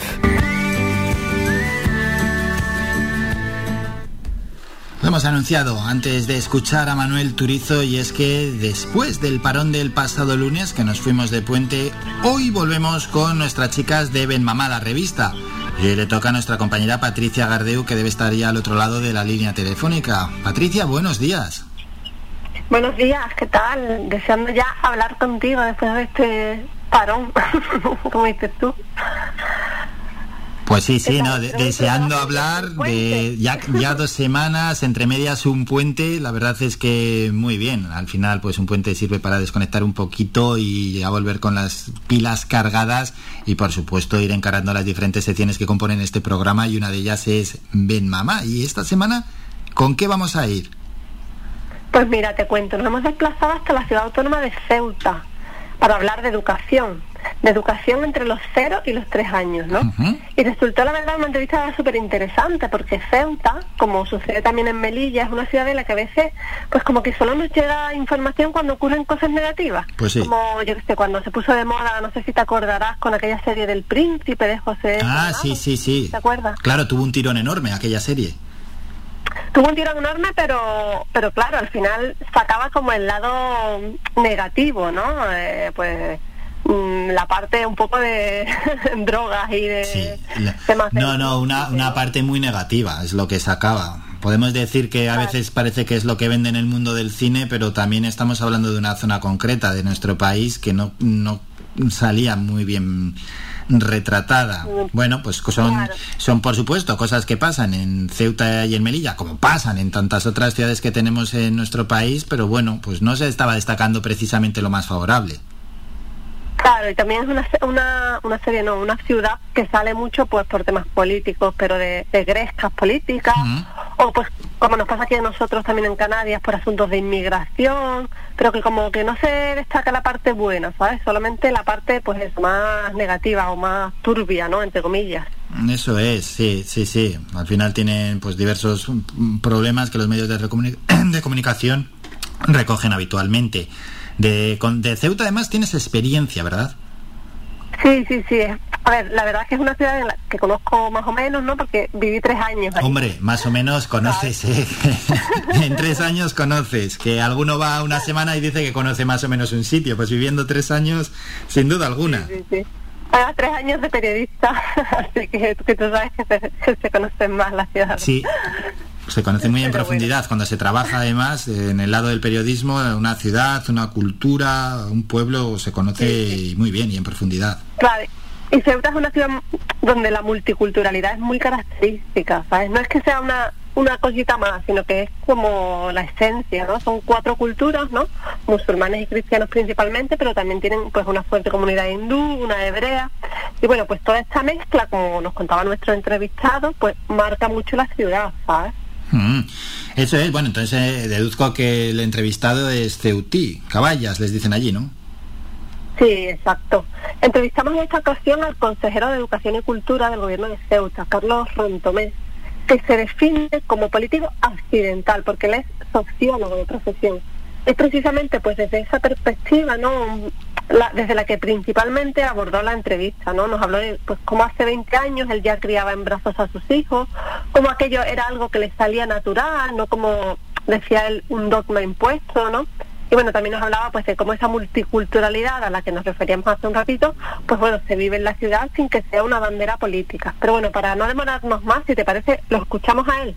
Pues vamos a escuchar a Carlos Rontomé, consejero de Educación y Cultura de Ceuta. Todo nuestro trabajo, sobre todo el esfuerzo de esta consejería de Educación y Cultura, es precisamente establecer lazos entre las distintas comunidades religiosas, comunidades culturales, establecer todos los lazos posibles entre ellas y bueno intentar eh, por todos los medios realizar actividades, acciones conjuntas en las que todos estemos involucrados, en las que todos de alguna forma nos vemos reflejados. Es difícil porque es una, como tú comentas, es una ciudad multicultural, no solamente hay cristianos y musulmanes, también hay hebreos, hindúes, y entonces, bueno, eh, es, una, eh, se intenta atender a toda esa diversidad, se intenta también pues dar valor a la convivencia como un valor en sí de la ciudad, creo que es una de las grande. Es, me encanta. Eh, uno de los principales valores de esta ciudad es precisamente, precisamente ese, ¿no? el de la convivencia, el, buscar esa, ese, ese nexo de unión entre todos para facilitar la vida. La, vida esta ciudad necesita, necesita que vivamos así, con, con convivencia, porque si no, no sería, no sería viable. ¿no? Patricia, escuchábamos bueno, a Carlos Rontome, como hemos dicho, consejero de Educación allí en Ceuta, y también a, un jovenzuelo que se colaba ahí en la entrevista. sí, ya sabes, cosas del directo. Se suele colar Ilenia, la niña de Cris, pero esta vez le tocó a Darío, al mío. Que están con ganas, que están con ganas de entrar en la sección. Sí, sí, se ve que sí, ¿no? Pero bueno, al final es conciliación, ¿no? Lo que hablábamos tanto en Ben Mamá, ¿no? Somos periodistas, somos autónomas, somos madres y bueno, el consejero también habló de conciliación, ¿no? Pero para escuchar esa parte van a tener que ver la entrevista en nuestro canal de YouTube o en Facebook, Instagram, Twitter, ya sabes, buscándonos pues como ven mamadas de vista, ¿no? Lo que sí quiero que escuchen es cómo nos ponía Carlos un ejemplo de lo que hablábamos, ¿no? De esa convivencia que existe realmente, que está integrada en la ciudad. Muchas veces los políticos introducimos problemas que no existen, por desgracia porque la mayoría de la población vive esta realidad multicultural con mucha normalidad. Es decir, aquí es muy habitual que tus vecinos, que sean de tradiciones, pues compartas con ellos momentos como ayer que fue la fiesta de sacrificio, que compartas un rato con ellos, que te inviten pues a chitos o a una carne o lo que ellos eh, estimen, que rompamos con ellos el ayuno del Ramadán. Eh, yo tengo muchos amigos que, con los que todos los años pues hago, pues, me invitan a su casa para, para, para romper el ayuno. Eh, nosotros, nosotros, ellos también participan de la fiesta, digamos, cristianas, eh, pues desde las Navidades, eh, las, las cabalgatas de Reyes, todo, es, todo eso se ve con mucha normalidad. El hecho de, el otro día me comentaba la consejera de la consejera de, de, Hacienda, que es hindú, Kisi Chandiramani, que es de, de hindú, bueno, por origen cultura hindú, ella comentaba que su hija, pues en la fiesta del Holi, es una fiesta hindú, pues ella quería poner un árbol de Navidad es decir, porque bueno, hay una, es una mezcla, es, una, muy normal de, todas, de todo ese tipo de, celebraciones y de formas de entender la, la, vida, ¿no? Pues sí, ahí está, claro, los niños eh, ya diría, pues es mi fiesta, yo quiero un árbol de Navidad. Si es que al final, Patricia, está claro que los niños y las niñas viven con mucho menos prejuicios que los adultos, que muchas veces es que somos nosotros los que complicamos las cosas. Pues sí, totalmente, Álvaro. Carlos Montomé nos contaba también pues muchas cosas de cómo se gestiona desde el gobierno local pues todo el sistema educativo, ¿no? Teniendo en cuenta, ¿no? Por si nuestros oyentes no saben, ¿no? Que en Ceuta las, competencias educativas no están transferidas. Es decir, Ceuta no es como aquí en Canarias, donde la educación pues se mueve a nivel de archipiélago, de ayuntamiento, de islas. Sí, que a, todas las comunidades autónomas están cedida la competencia de educación, eso es. Claro, está en todas las comunidades tenemos eh, cedidas las competencias, menos en Ceuta y en Melilla, ¿no? Donde la educación se gestiona directamente desde el Ministerio de Educación, ¿no? Desde Madrid. Vaya. Excepción de la escolarización de 0 a 3 años, ¿no? De las escuelas infantiles. Por eso nos especificó, pues, que ellos gestionan esa, esos tres años, ¿no? Y, y, y, meten mucho, pues, el tema de la multiculturalidad del que hablábamos, ¿no? Pero que hay que entenderlo, pues, en un contexto donde además, pues, mmm, hay muchas familias desfavorecidas, una tasa de abandono escolar muy alto, de las mayores de España, pero bueno, mejor pues lo mismo que te decía antes, ¿no? que nos lo explique él. Pues sí, muy interesante ¿eh? también el, el, el, apunte que nos has traído de esa competencia de educación allí en Ceuta. Vamos a escucharlo entonces. Ceuta, que, que Ceuta es una, un sitio muy característico, muy, distinto a, a, otros lugares. En Ceuta tenemos unos, una serie de problemas eh, que, que, se van, que, se van, que van apareciendo en el ámbito escolar al, al, cabo del tiempo, ¿no? pero que realmente su raíz comienza en los primeros los primeros, en las primeras etapas del niño, que son, mm, bueno, pues el problema principal es el abandono escolar temprano y, y el fracaso. Y eso, eh, a, a, pesar de que se mide o que se, que se, se explícita eh, a final de a final o a secundaria, o realmente los, digamos, el, eh, cuando comienza a producirse el problema es en los primeros tramos de la. Entonces, para nosotros eh, estamos intentando impulsar todo lo posible esa, esa, esa educación de 0 a 3 años, porque entendemos que es una vía para facilitar luego una o para conseguir un éxito en la, en la escuela, en lo que es el tramo infantil, digamos el, tramo infantil pues eh, ordenado, más luego la enseñanza obligatoria. Eh, creemos que es fundamental, en el caso de Ceuta además, porque tenemos un problema que es el tema de la, de la lengua. ¿eh? El problema de la lengua en muchos hogares no utilizan el castellano de, dentro de los hogares y bueno, pues cuando llegan a la escuela se encuentran con un dominio, no un dominio muy pobre de esa, de ese, del castellano. Entonces, pues eso es una, para ellos, evidentemente para sus niños, es un problema que retrasa el, o, que, o, que, impide un desarrollo normal luego en la escuela. Por eso que creemos que es fundamental, que es fundamental que, que en nuestro caso concreto, que los niños pasen por, por, la, por, esa parte de 0 a 3 años para de alguna forma introducirlos, facilitar luego la entrada en, en la escuela normal.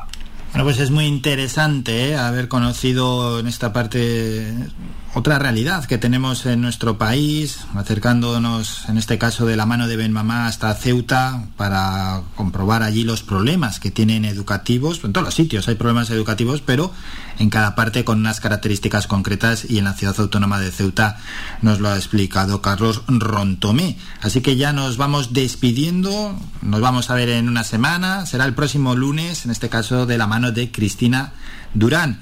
Patricia, como siempre, sí, yo... un enorme placer, pero hay que recordar también dónde podemos encontrar a Ben Mamá la revista. Sí, pues solo un apunte antes sí. de ¿no? Que más que problemas, yo lo llamaría, pues otras realidades, ¿no? Porque, bueno, efectivamente lo que hablábamos al principio, la multiculturalidad no es un problema en la ciudad, es una realidad. Entonces es una realidad que influye a la hora de abordar un sistema educativo. Sí, pero bueno, en cuanto a problemas, eh, en cuanto a problemas, lo que ha comentado el propio Carlos, de fracaso claro, sí, escolar, de abandono temprano, bueno, pues en cada, claro, claro, eso sí, eso en, sí. cada, en algunos sitios están más agravados que en otros lugares donde el porcentaje es un poquito más elevado, ¿no? En cuanto al abandono o fracaso escolar, que no deja de ser un un síndrome estructural en la educación española. Claro, exacto, exacto. Pues bueno, como decías, pues nada, nos pueden encontrar por supuesto en YouTube, donde tenemos el canal, y luego en redes, ¿no? En Facebook, en Instagram y en Twitter, donde pueden buscarnos como de Revista. Y nada, un placer, un lunes más, Álvaro. Y nada, nos escuchamos, cuídate y que se cuiden nuestros oyentes, por supuesto. Placer es mío, cuídate Patricia y hasta la semana que viene, donde volveremos, en este caso con Ben Mamá, de la mano de Cristina Durán. Feliz semana, Patricia. Feliz semana. Somos la mejor información, música y entretenimiento. Las mañanas de Faikán.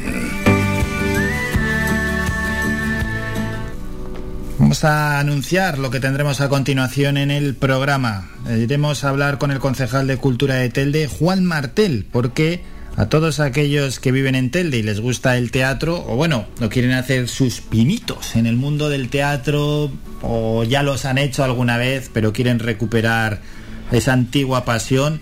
Eh, la Concejalía de Cultura del Ayuntamiento de Telde recupera el aula de teatro. También hablaremos con Juan Martel de la celebración del Día de las Bibliotecas. Y después nos vamos a ir hasta Teror para hablar con la concejala de Cultura Angaraz Quintana, para conocer cómo se han desarrollado los últimos eventos culturales allí en Teror, entre ellos el concurso de pintura al aire libre que se ha celebrado este pasado fin de semana y conocer lo que tendremos allí para las próximas fechas. Breve descanso y volvemos con estos asuntos en las mañanas de Faikan.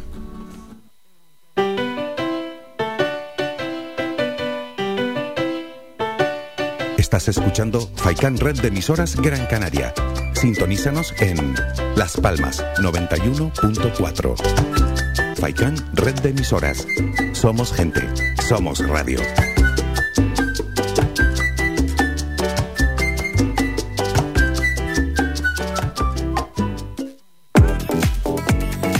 A cualquier hora y para cualquier problema, llegan los coches amarillos. Llega Desatascos Jumbo 928-230265. Desatascos domésticos industriales y de redes ayuntamientos. Vaciado de pozos, achique de agua, aljibes o por lluvias. Tratamiento de legionela. Trabajos en todo tipo de embarcaciones. 638-748-731. Limpiezas de choque y localización de arquetas ocultas. Más de 34 años sin descanso. 24 horas sin excepción. 928 230265. Pioneros en limpieza de estanques y redes heredades de agua. No contrate intermediarios. Llámenos directo y ahorre tiempo y dinero. 638 748 731. Ven a Toyota en Miller Bajo. Descubre el sub Toyota CHR híbrido eléctrico y llévatelo con una cuota a tu medida con Toyota Easy. No todos los híbridos son iguales. Toyota CHR híbrido eléctrico. Evolucionando desde 1997. Toyota Miller Bajo se encuentra en la calle Diego Vega Sarmiento número 5. ¿Estás pensando en renovar tu mobiliario de hogar? En Más que Sofá tienes una amplia exposición de canapés, colchones, escritorios, sofás, camaches, longs, dormitorios, electrodomésticos. Todo lo que necesitas en Más que Sofá. Financiamos tus compras hasta 20 meses sin intereses. El transporte es gratuito y somos especialistas en descanso y venta de sofás, colchones y canapés a medida. Visítanos en el Polígono Industrial San Isidro de Galdar, calle A, parcela 100 o visita nuestra página web www.masquesofá.com. Todo lo que necesitas para tu hogar está en Más que Sofá. Somos gente, somos radio.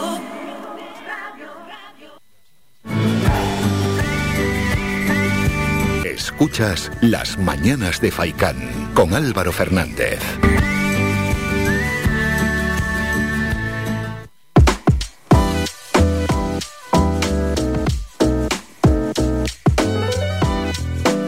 Sin fronteras.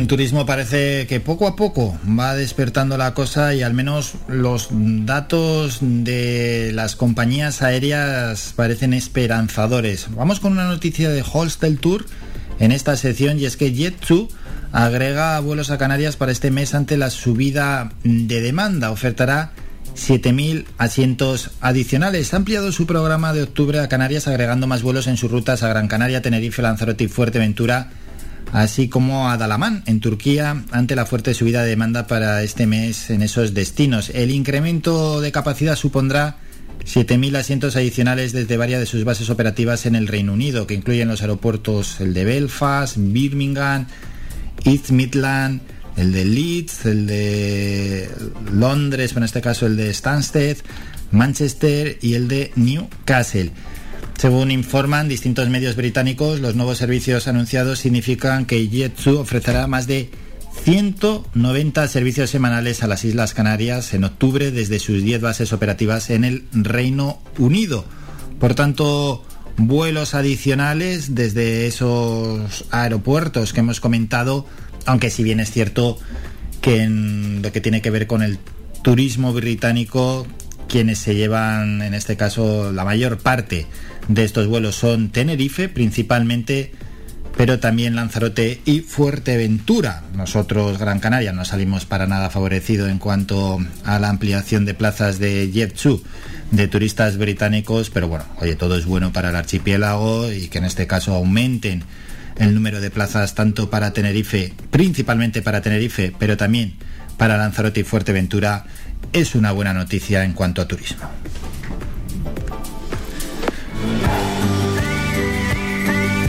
Escuchas Las Mañanas de Faicán con Álvaro Fernández. Más protagonistas en las mañanas de FAICAM. Vamos a saludar a Juan Martel, concejal de Cultura en el Ayuntamiento de Telde, con el que tenemos que comentar varios asuntos que se van a producir y que tienen que ver con la cultura aquí en el municipio de Telde. Juan, buenos días. Hola, buenos días. Bueno, buena noticia, ¿eh? Recuperáis siete años después el aula de teatro de la Escuela Municipal de Música, Danza y Teatro. Pues sí, yo creo que es una muy buena noticia recuperar esa aula que desapareció hace ya siete años, y bueno, y seguir trabajando para ir recuperando poco a poco lo que se perdió en, en esa época, y bueno, ese es el objetivo que nos hemos marcado, y estamos pues satisfechos porque poquito a poco estamos consiguiéndolo, y lo más importante que que bueno, que se va dando respuesta a la demanda de la ciudadanía. Eso es que bueno, bueno, ya siete años, ¿eh? ni más ni menos, siete. ¿Por qué desapareció hace siete años? ¿O se paró al menos? Hace siete años el, grupo de gobierno en aquel momento realizó un plan de ajuste y, tomó el acuerdo de cerrar prácticamente la escuela de música, quedó pues de manera testimonial. Y bueno, nosotros poquito a poco intentamos recuperar, las cosas van mejorando. Y bueno, la cultura en la ciudad de Telde, pues afortunadamente va también eh, colocándose en el lugar que le corresponde y que nunca debió perder. Y bueno, ese era uno de nuestros una hoja de la, hoja de ruta que nos habíamos marcado. Claro, un plan de ajuste, ¿no? En un ayuntamiento no solo afecta a las grandes obras, sino que en las diferentes concejalías hay que apretarse un poquito más el cinturón. Es una es, un, es una faena enorme que, que, por ejemplo, en este caso, en la concejalía cultura, pues tener que prescindir de cosas así. Sabes que tradicionalmente y desgraciadamente cuando cada vez que llega los momentos duros de la crisis, pues la cultura es uno de los apartados que, que a veces no se tienen en cuenta y, bueno, se le meten pues eh, el serrucho ahí y se le corta, pues vamos. Pero bueno, yo creo que lo importante es que poquito a poco las cosas han ido cambiando, la mentalidad también. Eh, y bueno, la, ahora mismo pues bueno, estamos en una buena línea y espero que poco a poco pues vayamos consiguiendo esos objetivos. Hmm. ¿Cómo será luego el aula de teatro? ¿Cómo se va a desarrollar? Es decir, ¿para qué edades? ¿Quién se puede apuntar? ¿Alguna pues característica que tiene que tener? Hay, infantiles, hay juveniles, hay mayores y se va a realizar en el Teatro Municipal Juan Ramón Jiménez y bueno, se pueden poner en contacto con llamando al teatro a través de las propias páginas de, de cultura o del Ayuntamiento de Telde pedir la información porque el curso queremos que se inicie en noviembre. Ya está abierta la matrícula y que todas las personas que quieran pues acceder a esta nueva aula pues tienen las puertas abiertas. Está muy bien, además que se haga para diferentes edades, por a los más jóvenes les puede despertar el, gusanillo del teatro, los adolescentes pues así están más centrados en, en este caso en, las, en los temas culturales que en otros asuntos y luego en los mayores. Al final el teatro es es vida, es que el teatro si estás un poco ahí, aunque sea decaído, vamos, te, te, anima la vida. Por supuesto, y además en Telde siempre ha sido, Telde ha sido cuna del teatro. Aquí han salido muchos actores y actores que han recorrido pues ya no solo a nivel insular, regional, nacional, incluso internacional. Por tanto, era uno de los déficits que este ayuntamiento no podía permitirse, eh, no contar con el aula cuando la escuela eh, lleva su nombre, la Escuela Municipal de Música, Danza y Teatro.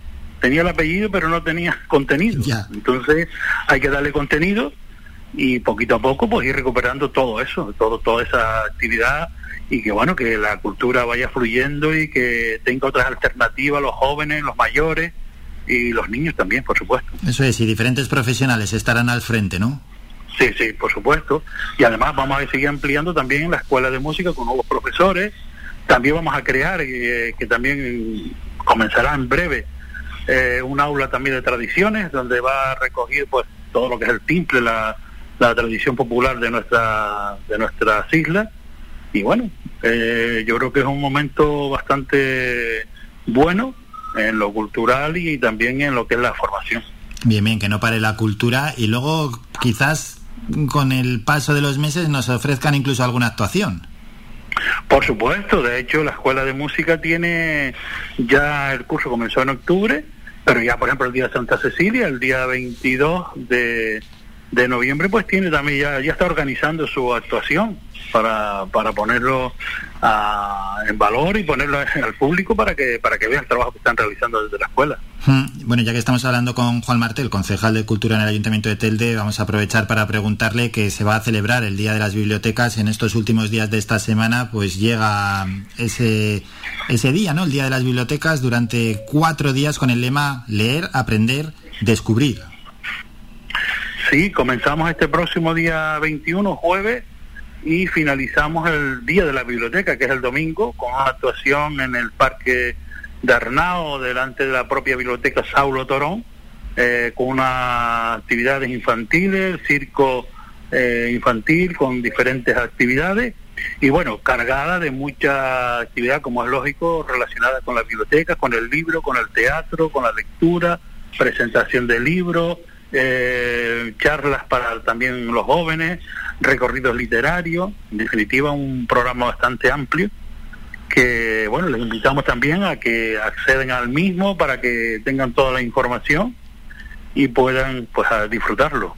Eso es, siempre lo hacemos aquí en este programa cuando hablamos con los diferentes concejales de los 21 ayuntamientos que conforman nuestra isla que lo presentamos brevemente, pero que luego ya sea el oyente el que entre pues, a través de los diferentes medios, en redes sociales o en la página web del ayuntamiento y busque en este caso lo que se está organizando y lo vea con tranquilidad y se vaya apuntando en una pequeña agenda a lo que puede a lo que puede asistir. Juan, y ya para despedirnos, algún apunte más que quieras dejar de bueno de lo que se ha vivido este fin de semana y de próximas actividades culturales que, tendremos en Telde.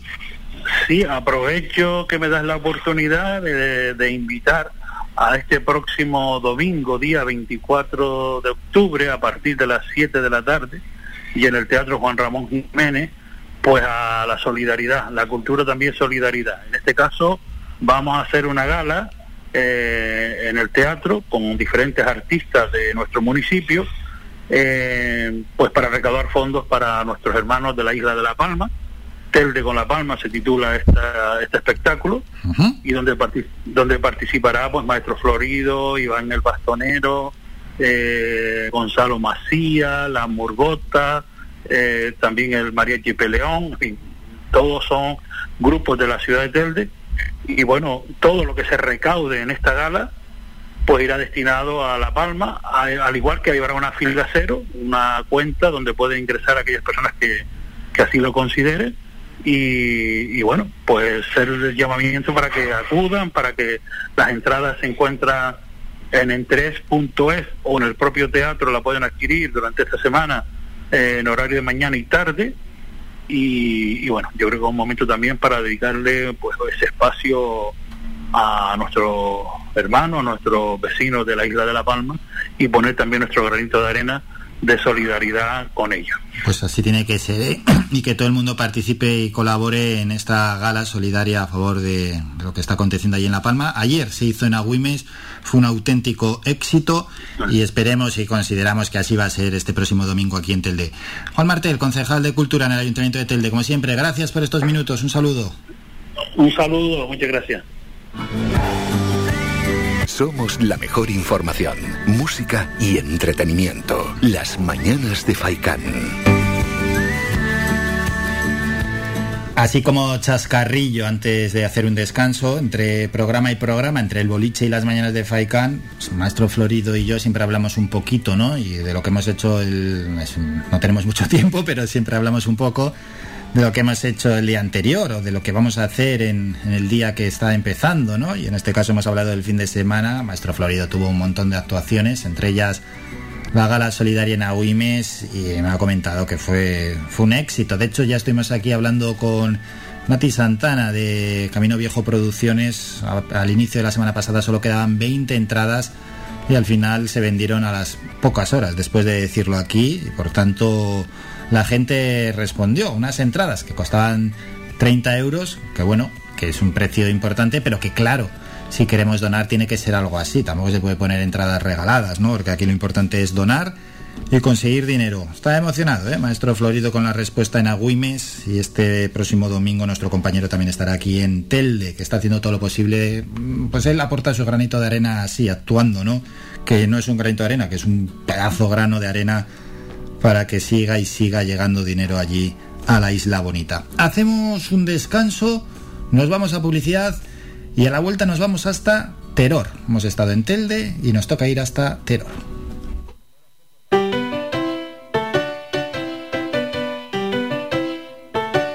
Estás escuchando Faikan Red de emisoras Gran Canaria. Sintonízanos en Las Palmas 91.4. Faikan Red de emisoras. Somos gente. Somos radio.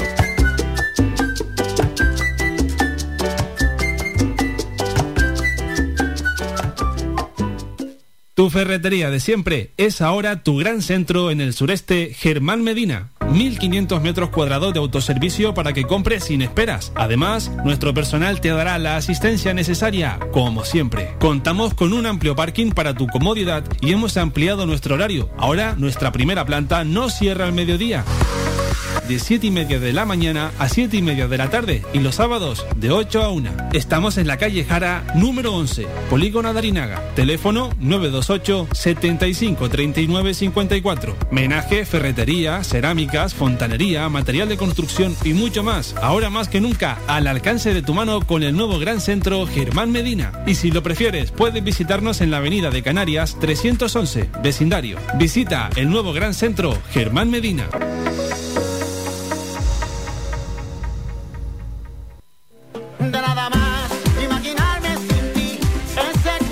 Restaurante Mi Niño abre sus puertas de lunes a viernes de las 7 de la mañana a 6 de la tarde. Le ofrecemos desayunos, menús variados caseros a precios asequibles. Disponemos además amplios salones para cualquier tipo de celebraciones. Infórmate o haga su reserva al 928 700602. Restaurante Mi Niño. Visítanos, estamos en la calle Los Peregrinos, Polino Industrial El Gora Telde. Parking gratuito y fácil conexión con la autopista Gran Canaria 1. Te esperamos en el restaurante Mi Niño.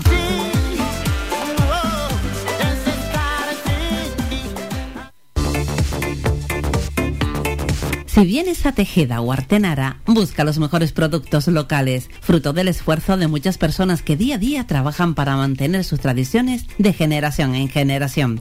En Supermercado Udaco Artenara y Panadería de Artenara Abraham Romero puedes encontrar muchos de estos productos, pero además el pan de Artenara, los mejores panes de la cumbre de Gran Canaria. Compruébalo en nuestras tiendas de Artenara y Tejeda o búscanos en Facebook, Twitter o Instagram. Supermercado Udaco Artenara y Panadería de Artenara Abraham Romero. A cualquier hora y para cualquier problema, Llegan los coches amarillos. Llega Desatascos Jumbo 928 230265. Desatascos domésticos industriales y de redes ayuntamientos. Vaciado de pozos, achique de agua, aljibes o por lluvias. Tratamiento de legionela. Trabajos en todo tipo de embarcaciones. 638 748 731. Limpiezas de choque y localización de arquetas ocultas. Más de 34 años sin descanso, 24 horas sin excepción. 928 230265. Pioneros en limpieza de estanques y redes heredades de agua. No contrate intermediarios. Llámenos directo y ahorre tiempo y dinero. 638 748 731.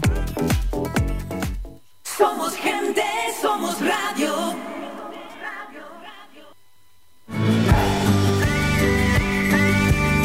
Escuchas Las Mañanas de Faicán con Álvaro Fernández.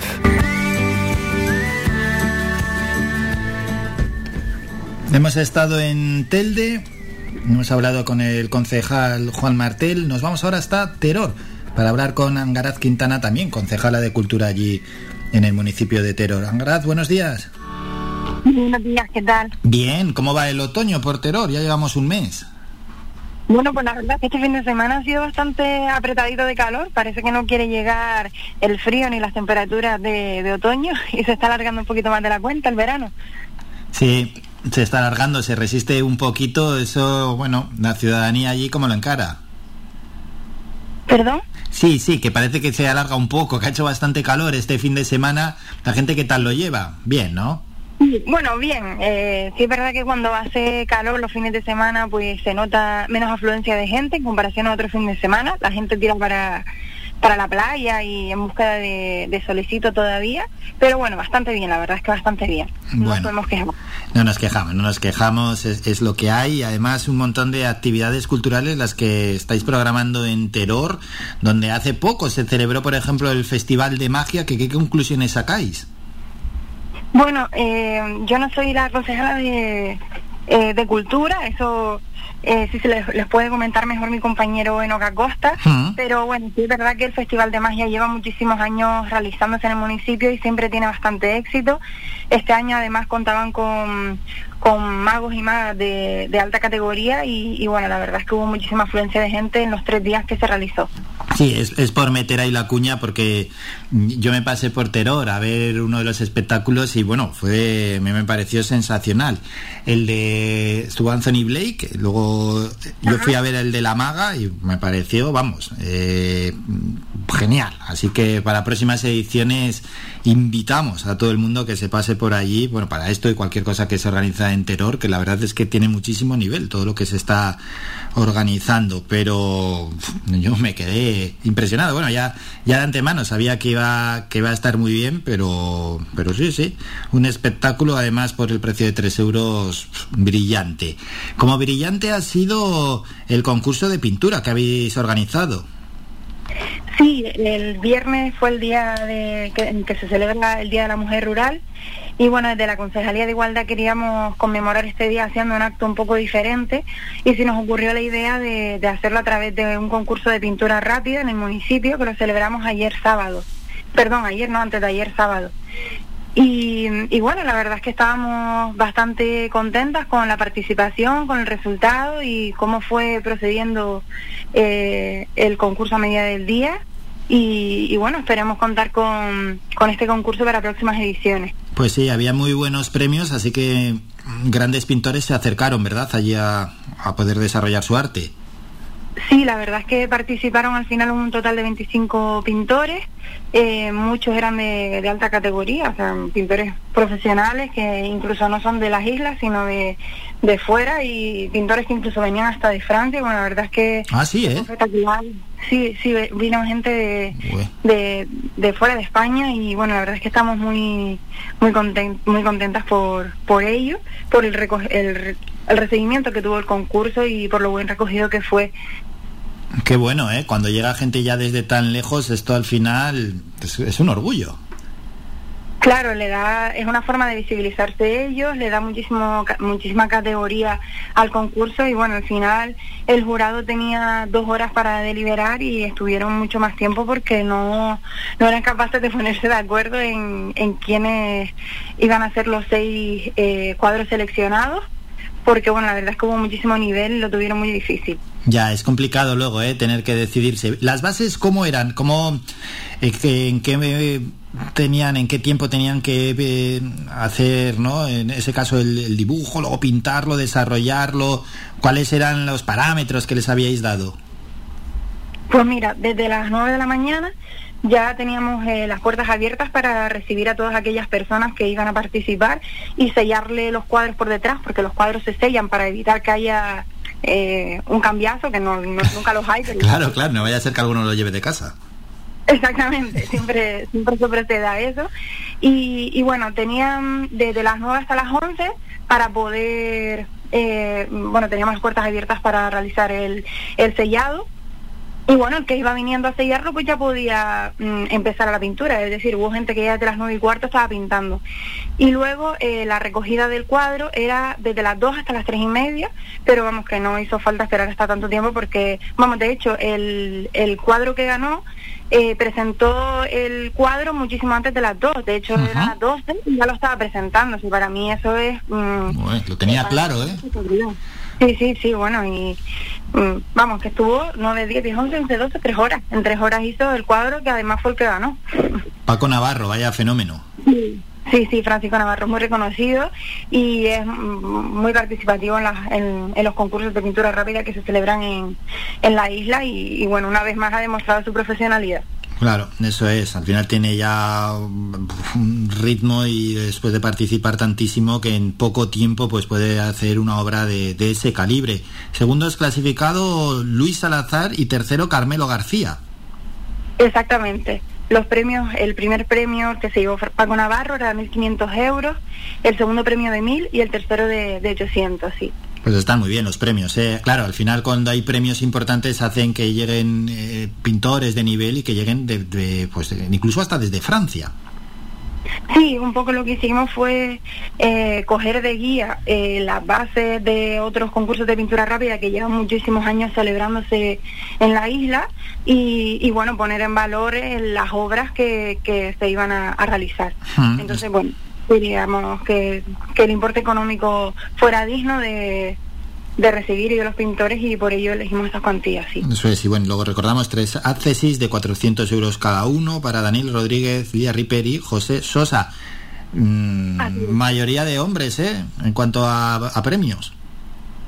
Sí, sí, la verdad es que sí. Mm, ahora mirándolo, sí es verdad que solamente eh, entre las premiadas ganó una mujer con el premio de las queseras, que fue uno de los accesis. Los demás eran todos chicos, sí.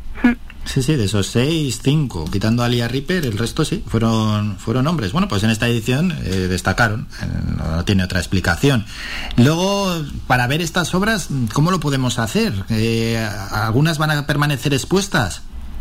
Sí, bueno, todas. ¿Todas? Mm, sí, la intención era que si cabían todas las obras en la sala de la galería, pues seleccionaran todas porque nos parecía eh, hasta, no sé, una falta de respeto tener que seleccionar unas y dejar otras atrás. Y bueno, como solamente al final eran 25 participantes y las obras caben perfectamente, pues todas serán expuestas. Eh, la exposición se inaugura el jueves de la semana que viene y estará hasta el 19 de noviembre en las galerías oficiales de, en la galería de las oficinas municipales del Ayuntamiento de Teror. Hmm, pero bueno, no, es esta semana, ¿no? Cuando se no la semana que viene, es esta semana cuando empieza la exposición. Sí, yo estoy en que mm, es domingo todavía. Sí, sí, sí, eso es. Bueno, es esta semana ya, ¿eh? este 21 de octubre hasta el 19 de noviembre van a estar allí en la Galería de las Oficinas Municipales del Ayuntamiento de, de Teror. Y luego el Ayuntamiento hace como hacen otros municipios, se queda con alguna obra en propiedad. Pues mira, en lo que hemos indicado en las bases es que eh, el ayuntamiento se queda con las con las seis obras que fueran premiadas y, bueno, luego mm, eh, los pintores pues tienen hasta X fecha para recoger las obras después de la exposición, hasta el 30 de noviembre. Si no vienen antes del 30 de noviembre, pues ya estos cuadros pues pasan también a ser propiedad del ayuntamiento. Es verdad que hay muchísimos pintores que nos dijeron que, que no iban a venir a recogerlas porque eran un tipo de donación que iban a hacer hacia nosotros y, bueno, entonces ya sabemos que contamos con más de seis obras. Ah, qué bueno, qué bueno, qué bueno. Al final, pues eso, sí, hacen ahí la obra en directo rápido y alguno pues la dona de, de esa manera, desinteresada. Concejala, y antes ya de despedirnos, ¿algo más que podemos anunciar para próximas fechas, proyectos que tenéis en mente desde la Concejalía de Igualdad en el Ayuntamiento de Teror? Bueno, pues ahora ya nos estamos metiendo de lleno en el 24 de noviembre, que es el día que se celebra eh, el Día contra la Violencia de Género. Y, bueno, tenemos eh, varias ideas en mente, sobre todo a nivel educativo, porque nosotras enfatizamos mucho a nivel educativo, eh, pero luego también habrán algunas acciones más donde puedan, donde se pueda involucrar la sociedad más abiertas. Entonces, bueno, estamos de, de, lleno en eso y esta semana esperamos realizar varios actos y actividades que reconozcan este día. Qué bueno, pues de ello daremos cuenta en este programa y nos alegramos que el concurso de pintura al aire libre dedicado esta vez a la mujer rural fuese un auténtico éxito. Y nos lo ha contado Angaraz Quintana, la concejala de Igualdad en el Ayuntamiento de Teror. Concejala, gracias por estos minutos, un saludo y enhorabuena. Muchísimas gracias a ustedes. Somos la mejor información, música y entretenimiento. Las mañanas de Faikán. Bueno, pues da gusto cuando salen bien las actividades que se programan. Vamos a escuchar una canción, uno de los temas que más está sonando en estos momentos. Carlos Vives y Ricky Martin, canción bonita. Y si tengo que me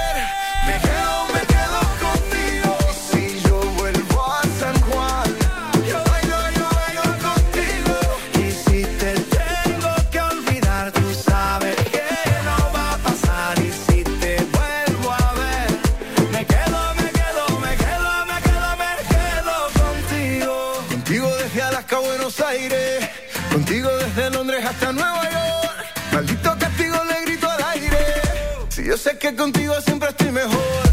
Tengo en mi libreta esa canción boricua, esa que escribí pensando en tu boquita.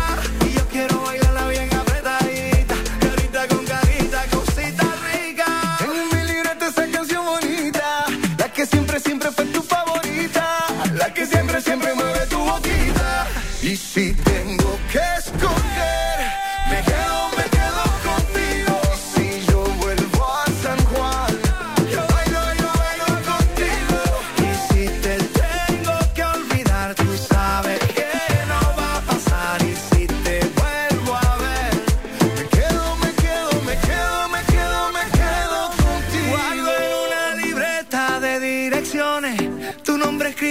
unas canciones y siento ganas de irte a buscar. Oh. Hice en esa libreta sin más razones la hora y la fecha y dos corazones y dice calle San Sebastián. Y si tengo que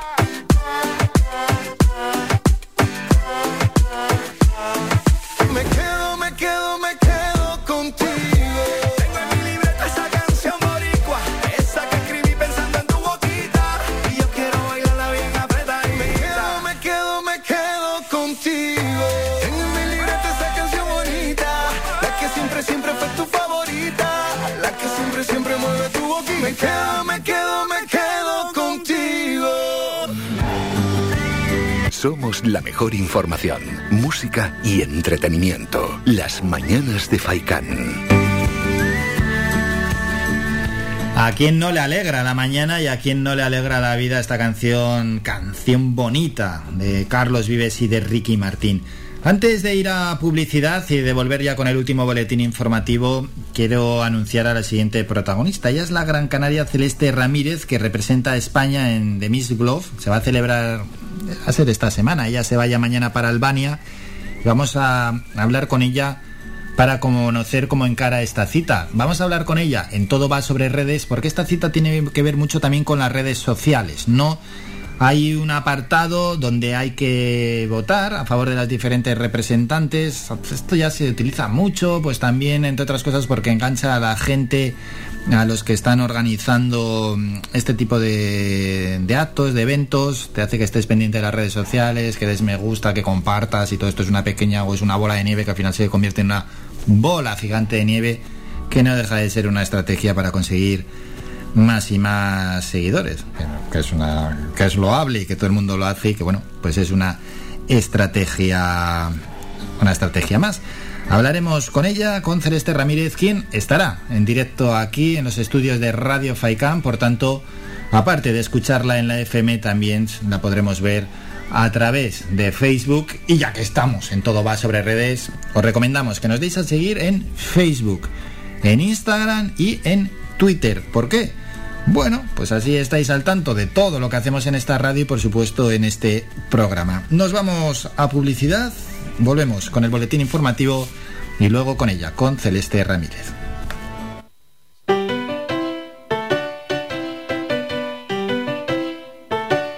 Estás escuchando Faikan Red de emisoras Gran Canaria. Sintonízanos en Las Palmas 91.4.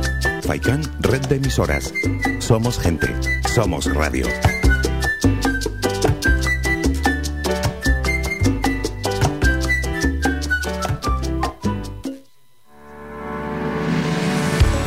Para cuidar de tu salud y de tu bienestar, elige Ortopedia Mejorando Telde. Realizamos estudio biomecánico de la pisada, plantillas ortopédicas y deportivas, fisioterapia, rehabilitación de suelo pélvico, alquiler de sillas, grúas, andadores y camas, asesoramiento en tienda de todo tipo de productos ortopédicos, prótesis y órtesis. Tenemos taller propio y servicio de transporte. Estamos en la calle Pitágoras número 16, El Calero, Telde, frente al Centro de Salud El Calero, abiertos de lunes a viernes de 8 y media media de la mañana a 8 de la tarde sin cerrar al mediodía. Contáctanos en los teléfonos 928 09 3098 y 618 24 24 92 y visita nuestra página web mejorandoortopedia.com.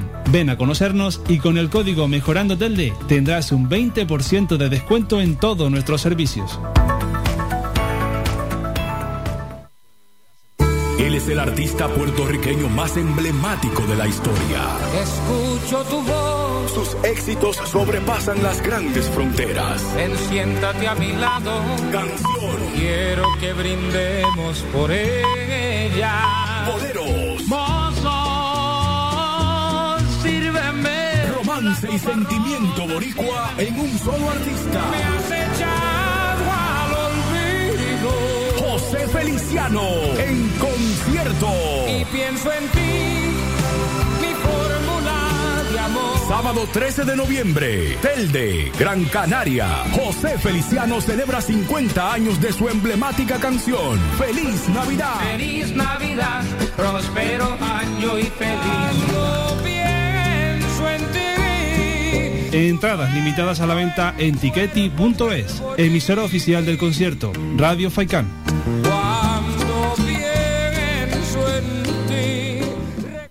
Somos gente, somos radio.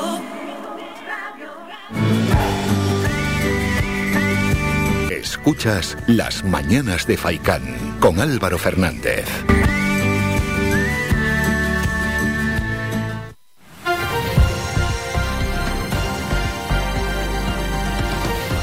Noticias.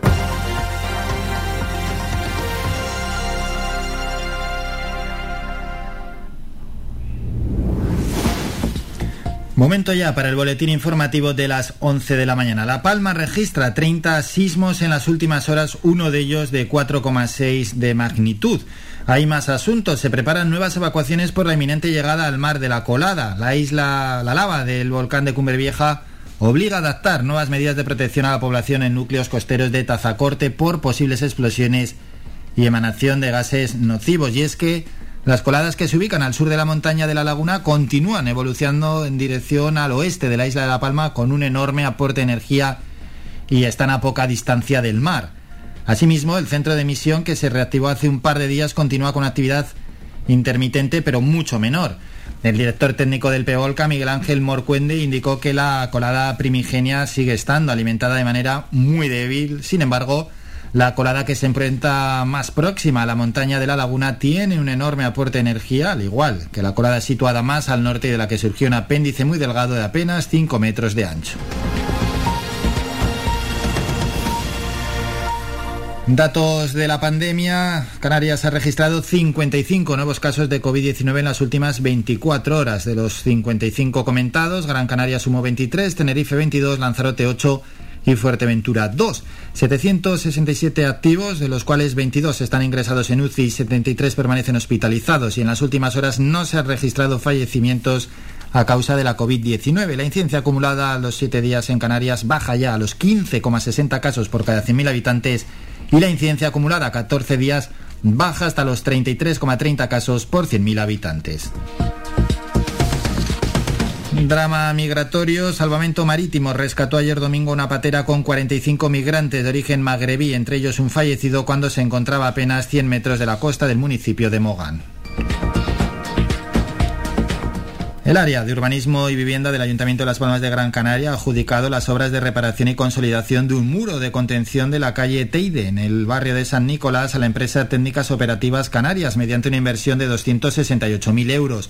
El proyecto consiste en los trabajos de consolidación del muro de contención que mejoren la seguridad de la vía que se encuentra en mal estado, así como la renovación del pavimento de la calle en la que se instalará una nueva superficie formada por adoquines.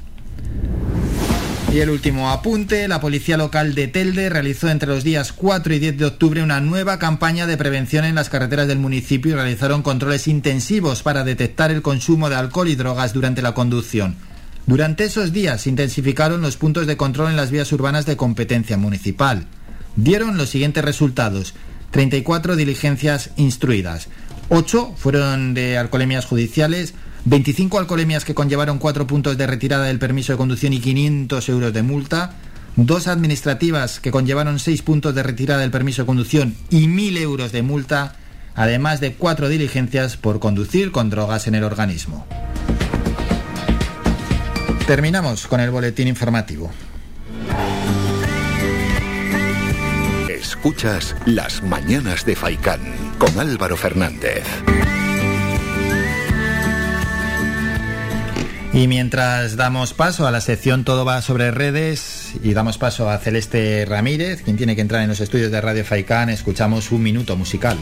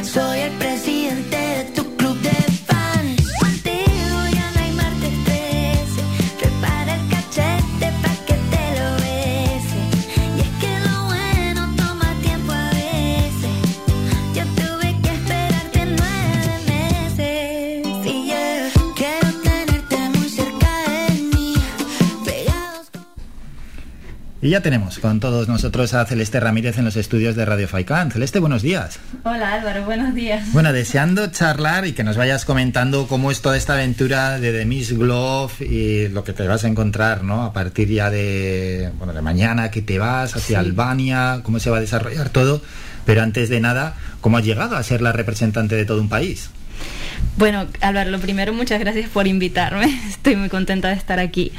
Y mm, todo esto fue una casualidad, la verdad, porque la que es la, la directora de España y la directora de la agencia oficial de The Miss Globe España, Cristina Pulido, de Servipublic, me encontró por Instagram y yo estaba con mis cosas, mi, mi trabajo, mis 10.000 historias y nunca me lo había planteado, pero mm, empecé a ir a los ensayos porque hicimos un montón de ensayos en Las Palmas de Gran Canaria, en la Plaza Santa Ana, con el resto de las chicas y, y nada, al conocer al equipo me encantó el ambiente, las chicas eran geniales, entonces poco a poco me fui metiendo más y más y al final pues fuimos todas al concurso y bueno, me eligieron ganadora.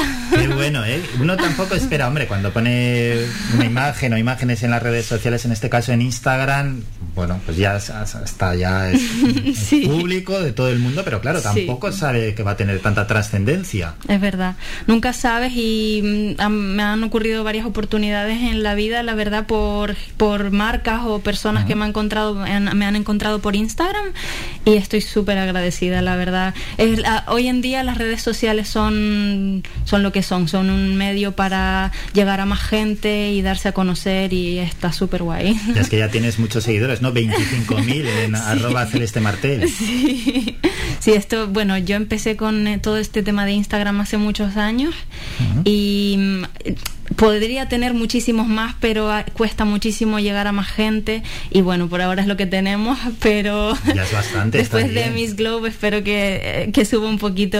Sobre todo me gustaría llegar a más gente de la isla, ¿Mm? porque me siguen gente, como he vivido en muchas partes del mundo, me siguen gente de todo el mundo, pero me gustaría tener más personas de aquí, de Gran Canaria. ¿Qué pasa? Que uno no es profeta en su tierra. Exacto. Vamos a ver si, si te empiezan a seguir, te empiezan a conocer y... Gracias, Bueno, Álvaro. ¿Cómo fue entonces aquí en la previa, en España, que ha estado viendo imágenes? Bueno, eres un montón de chicas, ¿eh? que nada fácil ganar. Sí, eran, en principio íbamos a ser 20 las, las finalistas. Ya después, por, por, mm, por desgracia, por el tema de los niveles 4 y todo eso, en nuestro certamen se pospuso muchísimo. Iba a ser a finales de agosto, se hizo a finales de septiembre. Entonces, mm, con, con esto de aplazarlo y tal, algunas chicas que iban a, a venir de península o de otras islas se tuvieron que echar atrás porque ya vinieron la primera vez, después mm, tuvi- no pudieron volver para la final. Total que en el certamen éramos 14 chicas, me parece. Pero sí, eh, fue muy difícil porque todas mis compañeras, había sido una selección muy grande también de muchas chicas que se presentaron, las que llegaron a la- al final fueron 14 y son todas mis compañeras y las adoro y son maravillosas. Luego hay como buen rollo, ¿no? Sí, sí, Mm. eso, eso es una de las cosas que más te llevas de esta experiencia y es que to- te- hicimos una piña, éramos amigas, eh, no éramos competición, éramos amigas. Además, como te comenté ahora, tuvimos que estuvimos semanas y semanas ensayando en Las Palmas para el baile del opening para que todo quedara perfecto con nuestros coreógrafos y nuestros mm, coordinadores. Entonces ahí ya hicimos una piña y nunca nos vimos como competencia, éramos simplemente nos ayudábamos en todo y éramos un grupo. Y un desde equipo. que ganas, ¿qué has tenido que ir haciendo? Mira, pues la verdad es que mm, como todo esto, como, como te comenté, se ha ido, se fue aplazando mucho.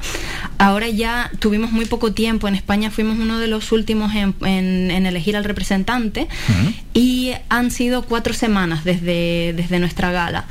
Y la verdad es que he tenido muy poco tiempo para prepararme. Ya cuatro semanitas, pero bueno, esto Sí. va rápido. Exacto. Hemos tenido que ponernos las pilas y ha sido sobre todo, mm, bueno, pues mm, entrenar, practicar mucho porque yo no he estado en muchos certámenes de belleza, entonces he ido, he tenido que ir practicando las poses de Miss, el caminar, el, el- el posado. Sí, sí, sí, que esto lo has tenido que aprender. vamos. Exactamente. En cuatro días, sí. siendo realistas. Exacto, siendo realistas, sí. En cuatro días. Sí, por lo tanto mm, voy con toda mi ilusión y voy con todas mis ganas y voy a hacer lo que lo que me sea, bueno, lo me voy a dar lo mejor Claro, de mí. claro. Pero tampoco voy con la idea de ganar porque sé que hay chicas que están súper preparadas, que llevan un montón de tiempo haciendo esto, eh, que las que van a ir a Albania.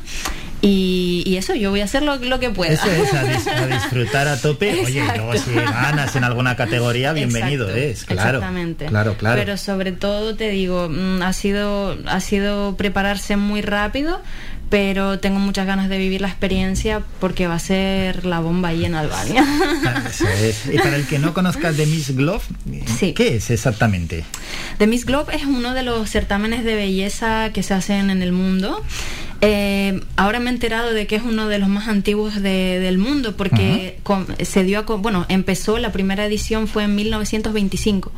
Entonces tiene ya 96 años y es mm, bueno, no es de la altura de Miss Universo, pero está eh, con Miss Universo y Miss World eh, es uno de los certámenes más top eh, a nivel mundial. Y hay chicas de todos los países. Ya, sí, he estado aquí mirando. ¿Lo viste? sí, sí, sí, en la página y daba para abajo y para abajo. ¿Lo viste? Sí, sí, sí, hay un montón. Yo no, yo no, sinceramente no los he contado. Mm, tenemos un grupo de chicas eh, ya con, de todas las representantes eh, y no sé si son hasta 40, algo así. Son como unas 40, pero no sabría decirte la cifra exacta. Y de todo el mundo, ¿eh? De todo el mundo. la India, Italia. Malasia, toda Europa. Mm, Sí, sí, es que estoy viendo aquí. Latinoamérica. Saltos, eso es. Asia, Sí. Europa, América. Correcto. Qué, qué abajo te han puesto, ¿eh? sí. sí, aquí con entre la representante de Sudáfrica y la sueca. Te han puesto, sí. Pues sí. Además, a ti se te ve ahí con la bandera de España Claro, en la esa, imagen. esa sesión la hicimos en Vegeta, Mm. súper guay. Ah, es verdad. Sí, sí, sí. bueno, y una vez allí, ¿cómo va a ser el, el concurso y qué categorías hay? Porque me imagino que hay diferentes categorías, ¿no? De pues elegancia, cuerpo, etcétera. Correcto, eso, eso fue aquí, aquí fue lo mismo. Allí lo guay es que yo me voy a mañana, Álvaro, Ujú. como ya, sabes. Ay, justo, esto lo hemos, tenido- lo hemos hecho a última hora. Sí, es verdad. Gracias por concederme No, esta, gracias por este- venir. este porque ratito, ya sí. unas horas antes.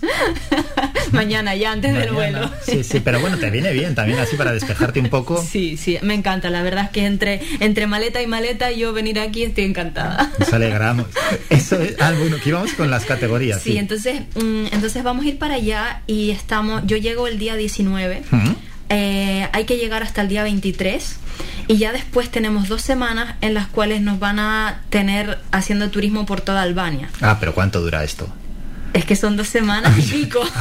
Ah, sí, sí, sí, lo, lo guay es que no llego y es la final, sino que tenemos dos semanas para conocernos, nos llevan a hacer turismo, nos hacen actividades. Ah, qué bueno. Nos preparamos para la gala tres o cuatro días antes y la gala final es el 5 de noviembre. Ujú. La inmensa mayoría pensábamos, claro, que esto llegas y este fin de semana No. finiquitado todo y de vuelta. No, no, y además yo eh, ya me he puesto a ver otros certámenes y por ejemplo el de Miss World que se celebra en Londres, tienen la- las chicas allí un mes. sí, de Claro, preparación, eso no de sabe- entrevistas. La de- mayoría de las personas no lo saben. Yo tampoco lo sabía, Ah, Álvaro. bueno. Ya me quedo más tranquilo. Vale, vale. Sí, sí, pero lo guay es que nos tienen eso por ahí haciendo turismo, eh, enseñándonos Albania y conociendo a políticos de allá también, a los alcaldes y tal. Y ya después es la, es la gala final. Y la verdad es que con, con respecto a las categorías no lo tengo muy claro. Sé que hay una que es eh, la categoría turismo. Porque te da también, dependiendo de cómo te comportes tú todos los días, te, te Ah, bueno. evalúan. Sí, sí. ¿no? Después la categoría de mm, re- relaciones públicas, de redes sociales y un par de ellas más, no lo sé, la verdad. Sí, no sé si había cuerpo, fotografía, elegancia, Sí. o igual eso era otros años. Eso, eso es aquí seguro, allá en Albania, Ujú. en el internacional. Ah, eso fue aquí. Sí, eso es Ah, aquí. vale, vale, vale. Sí, en el internacional es un poquito diferente, pero también sobre el estilo, Ujú. elegancia, belleza, cuerpo, sí. Bueno, a ver qué tal se da la cosa. A ver y si es cojo claro, algo. es que te quería preguntar por el pasado, pero que no, no, que es que esto es reciente, que no has tenido, no has estado trabajando de modelo. No, yo también de casualidad gané un certamen de belleza en Polonia, porque Ah, yo en vivía Polonia. allá. Ah, vale, vale. Sí, yo viví durante cinco años en Polonia, ya regresé el año pasado a Gran Canaria. Y Vaya cambio, ¿eh? Sí. Ya, ya. ¿Y por qué estabas en Polonia? Eh, Estaba en Polonia porque al terminar mi carrera de ingeniería naval, eh, la isla empezó a quedárseme un poquito pequeña y yo había hecho mi Erasmus en Polonia. Entonces decidí irme para allá porque ya tenía muchos amigos, conocía el país y tal, y me gustaba mucho. Entonces volví a buscar trabajo en Polonia y ahí ya me quedé. Ya, y al final el tiempo pasa rápido. Y ¿eh? el tiempo pasa muy rápido, me contrataron en una empresa de una, una financiera, nada que ver con lo que yo había estudiado, pero bueno, estaba súper contenta y me quedé allí cinco años. Y ya después con todo el tema del COVID y tal, eh, me empecé a plantear mucho las cosas, echaba mucho de menos a mi familia después de, hacía, de, de- Claro. de hacer tanto tiempo. Todo suma, sí. Exacto, entonces ya en julio de, de 2020 del año pasado me volví a Gran Canaria y ahora ya tengo planes de estar aquí. Qué bueno. Ingeniera naval y que hablas unos cuantos idiomas. Sí, correcto, Álvaro. Gracias por informarme. Sí, sí, sí. Hombre, al- alguno tienes que hablar para Sí. estar en Polonia, alguno, pero sí, sí, ya lo sabía. Sí, yo, bueno, yo es que fui al colegio francés de Taliarte Ujú. y mis padres me pusieron en ese cole que es como una educación trilingüe. Entonces yo desde pequeñita hablo francés, inglés e- y español. Y después, eh, por haber viajado mucho a Italia, hablo italiano también y polaco básico. Bueno, no, no, nivel, nivel. Con lo que cuesta aprender idiomas, Sí. también te gustará, claro. Sí, me gusta, me gusta. Y sabes que esto, esto es una de las cosas que tampoco sabe la gente sobre los certámenes, que yo tampoco hasta que empiezas a investigar un poco. Pero está súper guay porque ahora no se premia solo una cara bonita Sí. o algo así, ¿no? Las chicas que van allí son chicas súper preparadas, tienen talentos, eh, hablan idiomas idiomas. Ya, porque a veces desde, sobre todo desde los medios de comunicación, se frivoliza mucho con los certámenes de belleza y claro, y es que encima, en- vamos a ser claros, en Miss. España, por ejemplo, se ponían ahí tres, cuatro en el jurado, preguntaban a sus der- eh, bobadas, preguntaban a, a las modelos y la modelo estaba nerviosísima, no sabía qué responder, porque tampoco es algo a lo que se dedique. Respondía algo que no tenía que ver con la pregunta y, lo que trascendía era eso. Sí, sí, y claro, y la imagen que se vendía de las modelos era eso, pero bueno, ingeniera y cinco idiomas. Tienes razón. Mm. Es que mm, en general es verdad que crea un, un estándar de belleza y algo así que no es del todo correcto tampoco.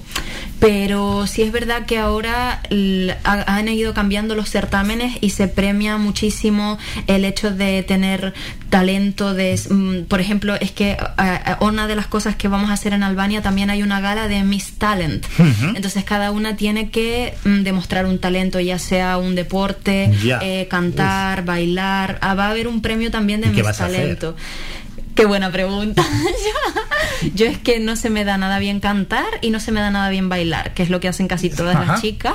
ya, es Entonces, que ahí te ponen en un aprieto. Exactamente. Si uno no canta y no baila, ya Claro. dices, bueno, no tengo un talento. Pero yo em, me, me gusta mucho la mm, eh, como motivational speaking, eh, la motiva eh, ¿cómo se dice? Eh, con- conversación motivacional Sí, como o algo así. coaching y todo esto. Exacto. Entonces, eh, como también se da mucha importancia al tema de la mujer en los certámenes de belleza, escribí una poesía eh, sobre la mujer y, y la importancia de, de la mujer y de perseguir tus sueños y de ser una mujer luchadora. También está bien, ¿no? Que todo el mundo Sí. cante y baile, Exacto. que alguien aporte algo diferente. Sí, y sobre todo, si, si, en mi opinión, si tú realmente no eres cantante profesional, Ya, ¿a dónde no vas? queda bien. No, no, no. queda Te bien. vas a tirar a la piscina y, el batacazo puede ser histórico. Yo- yo sí lo Prefiero no creo. hacerlo. Claro, no, no, mejor así, ir sobre seguro y, y eso es. Y bueno, pues desearte las máximas de, de las suertes. mm, Gracias. Y preguntarte también por las redes sociales, porque esta sección tiene que ver con redes sociales. Mm. La principal que manejas es Instagram, ¿no? Instagram. Yo la verdad es que Facebook no tengo, lo, Mm. lo usaba solo para la familia, ya después lo quité, pero el Instagram sobre todo, sí. Unas, ¿Cómo haces, por ejemplo, las publicaciones? Porque al final ya son 25.000 seguidores. Que quieras o no, ya hay una repercusión. Fíjate, Sí. si ha habido repercusión, que te vas para Albania. Sí, es verdad, qué guay. Yo realmente no pienso, mm, no, no me hago una organización de mis posts ni nada de eso, simplemente cuento un poco lo que es mi día a día, las cosas que hago, cosas que pienso que puedan interesar a la gente y sobre todo mm, pongo, mm, como te dije, cosas motivacionales, Ujú. como para intentar eh, hacer sentir bien a la gente, que, que, mm, que persigan lo, lo que quieren quieren y, y sobre todo lo que, lo que la verdad, lo que me ha dado la mayoría de mis seguidores es hacer eh, colaboraciones con marcas muy grandes que me encontraron y que me enviaron productos y yo posté las fotos y Ah, ya de ahí de ahí me vinieron los seguidores eso es la verdad lo que más funciona Sí, eso está bien. También hay que decirle a la gente que no se obsesione tampoco No. con no tener me gusta, no tener seguidores, que hay gente No. que se obsesiona muchísimo, que están deseando también que alguien les patrocine, Sí. que no, que sean ellos mismos en las redes sociales y ya está. Exacto. Una, exacto, Álvaro. Una, uno de, los- de mis mayores consejos podría ser, por supuesto, lo que acabas de decir, no volverse loco porque con el Instagram, porque de ahí no va a salir nada. Hay que trabajar en la vida real y ya después poner lo que quieras en Instagram, pero no trabajando en Instagram se consigue nada. Hay que trabajar en la vida real y que eso se refleje pues en alguna foto o lo que sea. Bueno, pues ese, ese consejo. Y cuidarte, te estás cuidando muchísimo ahora. Pues sí, Sí, sí. no, claro, La verdad es que sí. Estoy, mm, estoy sobre todo cuidando mi alimentación muchísimo porque mm, ya me he quitado todo el azúcar y todo eso. Hace bastante tiempo ya que, bueno, un par de meses que no como carne porque simplemente no me apetecía. Ah, bueno. Entonces como mucha verdura, eh, carbohidratos y eso, los azúcares nada. Y no, no estoy teniendo tiempo de hacer mucho deporte por lo ocupada que estoy, pero sí que de vez en cuando me voy al gimnasio y hago una sesión ahí Un poquito. de entrenamiento suave. Eso sí. es. Bueno, y luego ya para terminar, he visto en, en The Miss Glove que hay vídeos, ¿no? Hay que votar por los vídeos. Sí, mira, eh, ahora mismo hay una votación abierta. Es, no sé realmente mm, en qué va a repercutir esa votación. Eh, se puede hacer en la página oficial de, de, Miss Globe y yo también tengo mi enlace, el enlace en mi biografía en Instagram. Están todos los participantes y cada uno vota. Lo que pasa es que hay que votar a través de PayPal aportando un euro. Sí. Vale, eso es, sí, eso es, por ejemplo, en la página que tengo aquí abierto, eso es así. Exacto. Hay que votar así. Correcto. No, preguntaba si en Instagram hay que dar me gusta, algún vídeo o algo. Mm, si algo así pasa, yo lo iré diciendo por las redes. Eh, todo el apoyo que, se pueda aportar es bienvenido, por supuesto. Que te busquen en arroba celeste martel. Exacto. y ahí. estarán, estarán informados eh, cuando me vaya para allá. Así que mm, los días antes de la gala probablemente pondré cositas por si alguien quiere votar. Yo no quiero que nadie se gaste dinero en mí, eso está clarísimo. Entonces, simplemente un apoyo gratuito en las redes o algo así, pues estaría genial. Vale, luego, hombre, con todas las categorías y todo lo que hay, ya veremos a ver cómo se va desarrollando. Exacto. Pues nada, que ya te dejamos, que mañana te vas para Albania. Sí, sí. No, luego ya vienes y nos cuentas a ver qué tal fue, ¿vale? Ojalá vuelvas con alguna corona y si no, no pasa absolutamente nada, sobre todo que sea una gran experiencia. Exactamente. Eso es, te esperamos a la vuelta, que pensamos que iba a ser en nada en unos días, pero no, que te vas unas cuantas semanas. No hay tiempo. Nada, disfrutar, Celeste. Gracias, Gracias y mucha suerte. Muchísimas gracias a ti. Gracias. Buen día.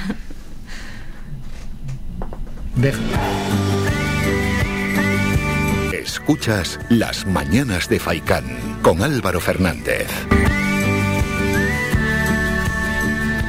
Hemos despedido a Celeste Ramírez. Hacemos un descanso, nos vamos a publicidad y regresamos para el cierre del programa.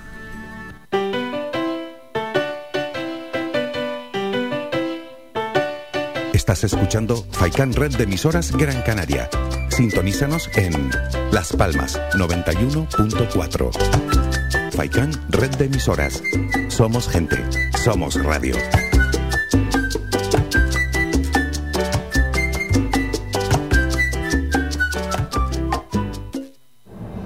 De cada isla, cercana, independiente, comprometida y nuestra. Así es, mírame Televisión de las Islas Canarias. Ven a Toyota en Miller Bajo. Descubre el sub Toyota CHR híbrido eléctrico y llévatelo con una cuota a tu medida con Toyota Easy. No todos los híbridos son iguales. Toyota CHR híbrido eléctrico. Evolucionando desde 1997. Toyota Miller Bajo se encuentra en la calle Diego Vega Sarmiento número 5. Todavía estás a tiempo. Matrícula abierta a partir del 1 de septiembre. ¿Tienes el graduado en secundaria? ¿Te apetece hacer un ciclo formativo de grado medio o superior? ¿En qué ocupas tu tiempo libre? ¿A qué esperas? Te esperamos en el CEPATEL de la Herradura y en las aulas de Valsequillo, antiguo centro de adultos. Aprovecha la oportunidad para formarte y mejorar tus expectativas de futuro laboral. Graduado en educación secundaria, preparación para pruebas de acceso de ciclo grado medio superior, formación básica inicial, ciclo superior de educación infantil a distancia. No dejes escapar esta ocasión y matrículate. El tiempo es oro. Posibilidad de asistir a nuestras aulas en Casas Nuevas, La Herradura o La Pardilla. Estamos en La Herradura, calle Fultón 40 y en Valsequillo, en la calle Maestro José Santana número 4, de lunes a viernes en horario de 9 a 1 y de tarde de 5 a 9. Teléfono 928 68 32 88. Cepatel de La Herradura.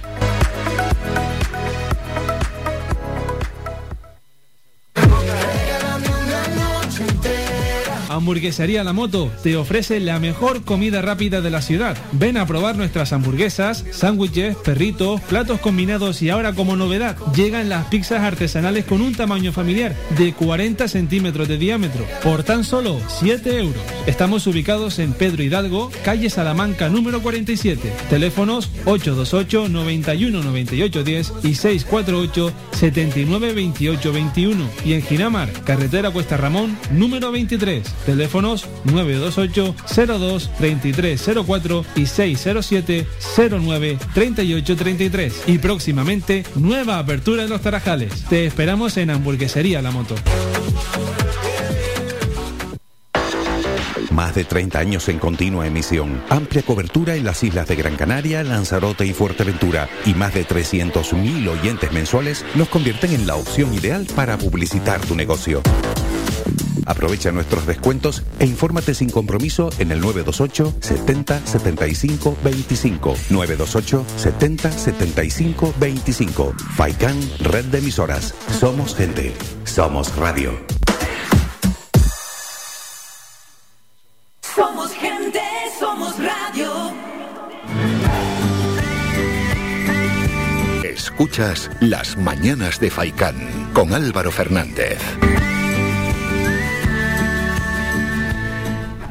Y antes de despedirnos, cuando estamos a punto de llegar a las once y media de la mañana, vamos con el cierre. Repasamos agencias de última hora, en noticias de última hora en agencias. Sánchez presiona al PP para renovar el Consejo General del Poder Judicial tras el desbloqueo de cuatro órganos. Hace más incomprensible su bloqueo, dice. Casado carga contra la agenda de Sánchez, reformar la Constitución y derogar la reforma laboral y la ley Mordaza. Otegui dice que el dolor de las víctimas de ETA nunca debió haberse producido y la Audiencia Provincial de Madrid ordena el archivo de la causa contra Tezanos.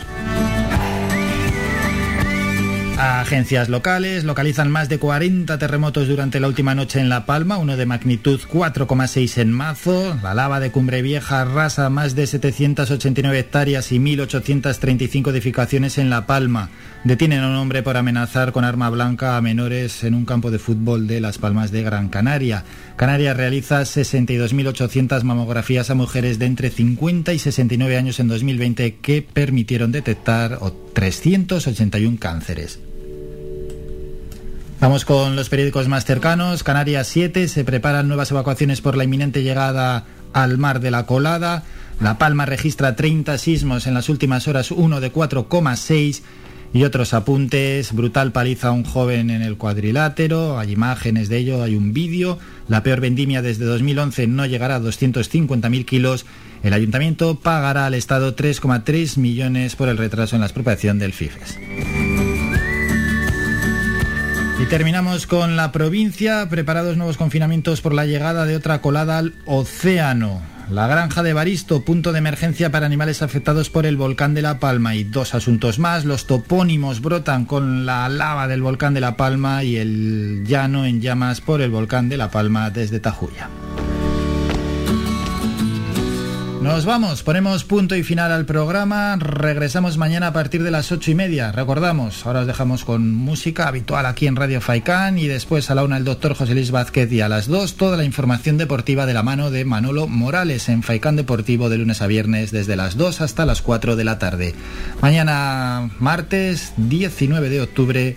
Volvemos a las ocho y media de la mañana. Un saludo de Mingo Montes de Oca en el apartado técnico y otro de mi parte, de Álvaro. Hasta mañana. Adiós, adiós. Ha escuchado Las Mañanas de Faicán con Álvaro Fernández. Le esperamos de lunes a viernes de ocho y media a once y media.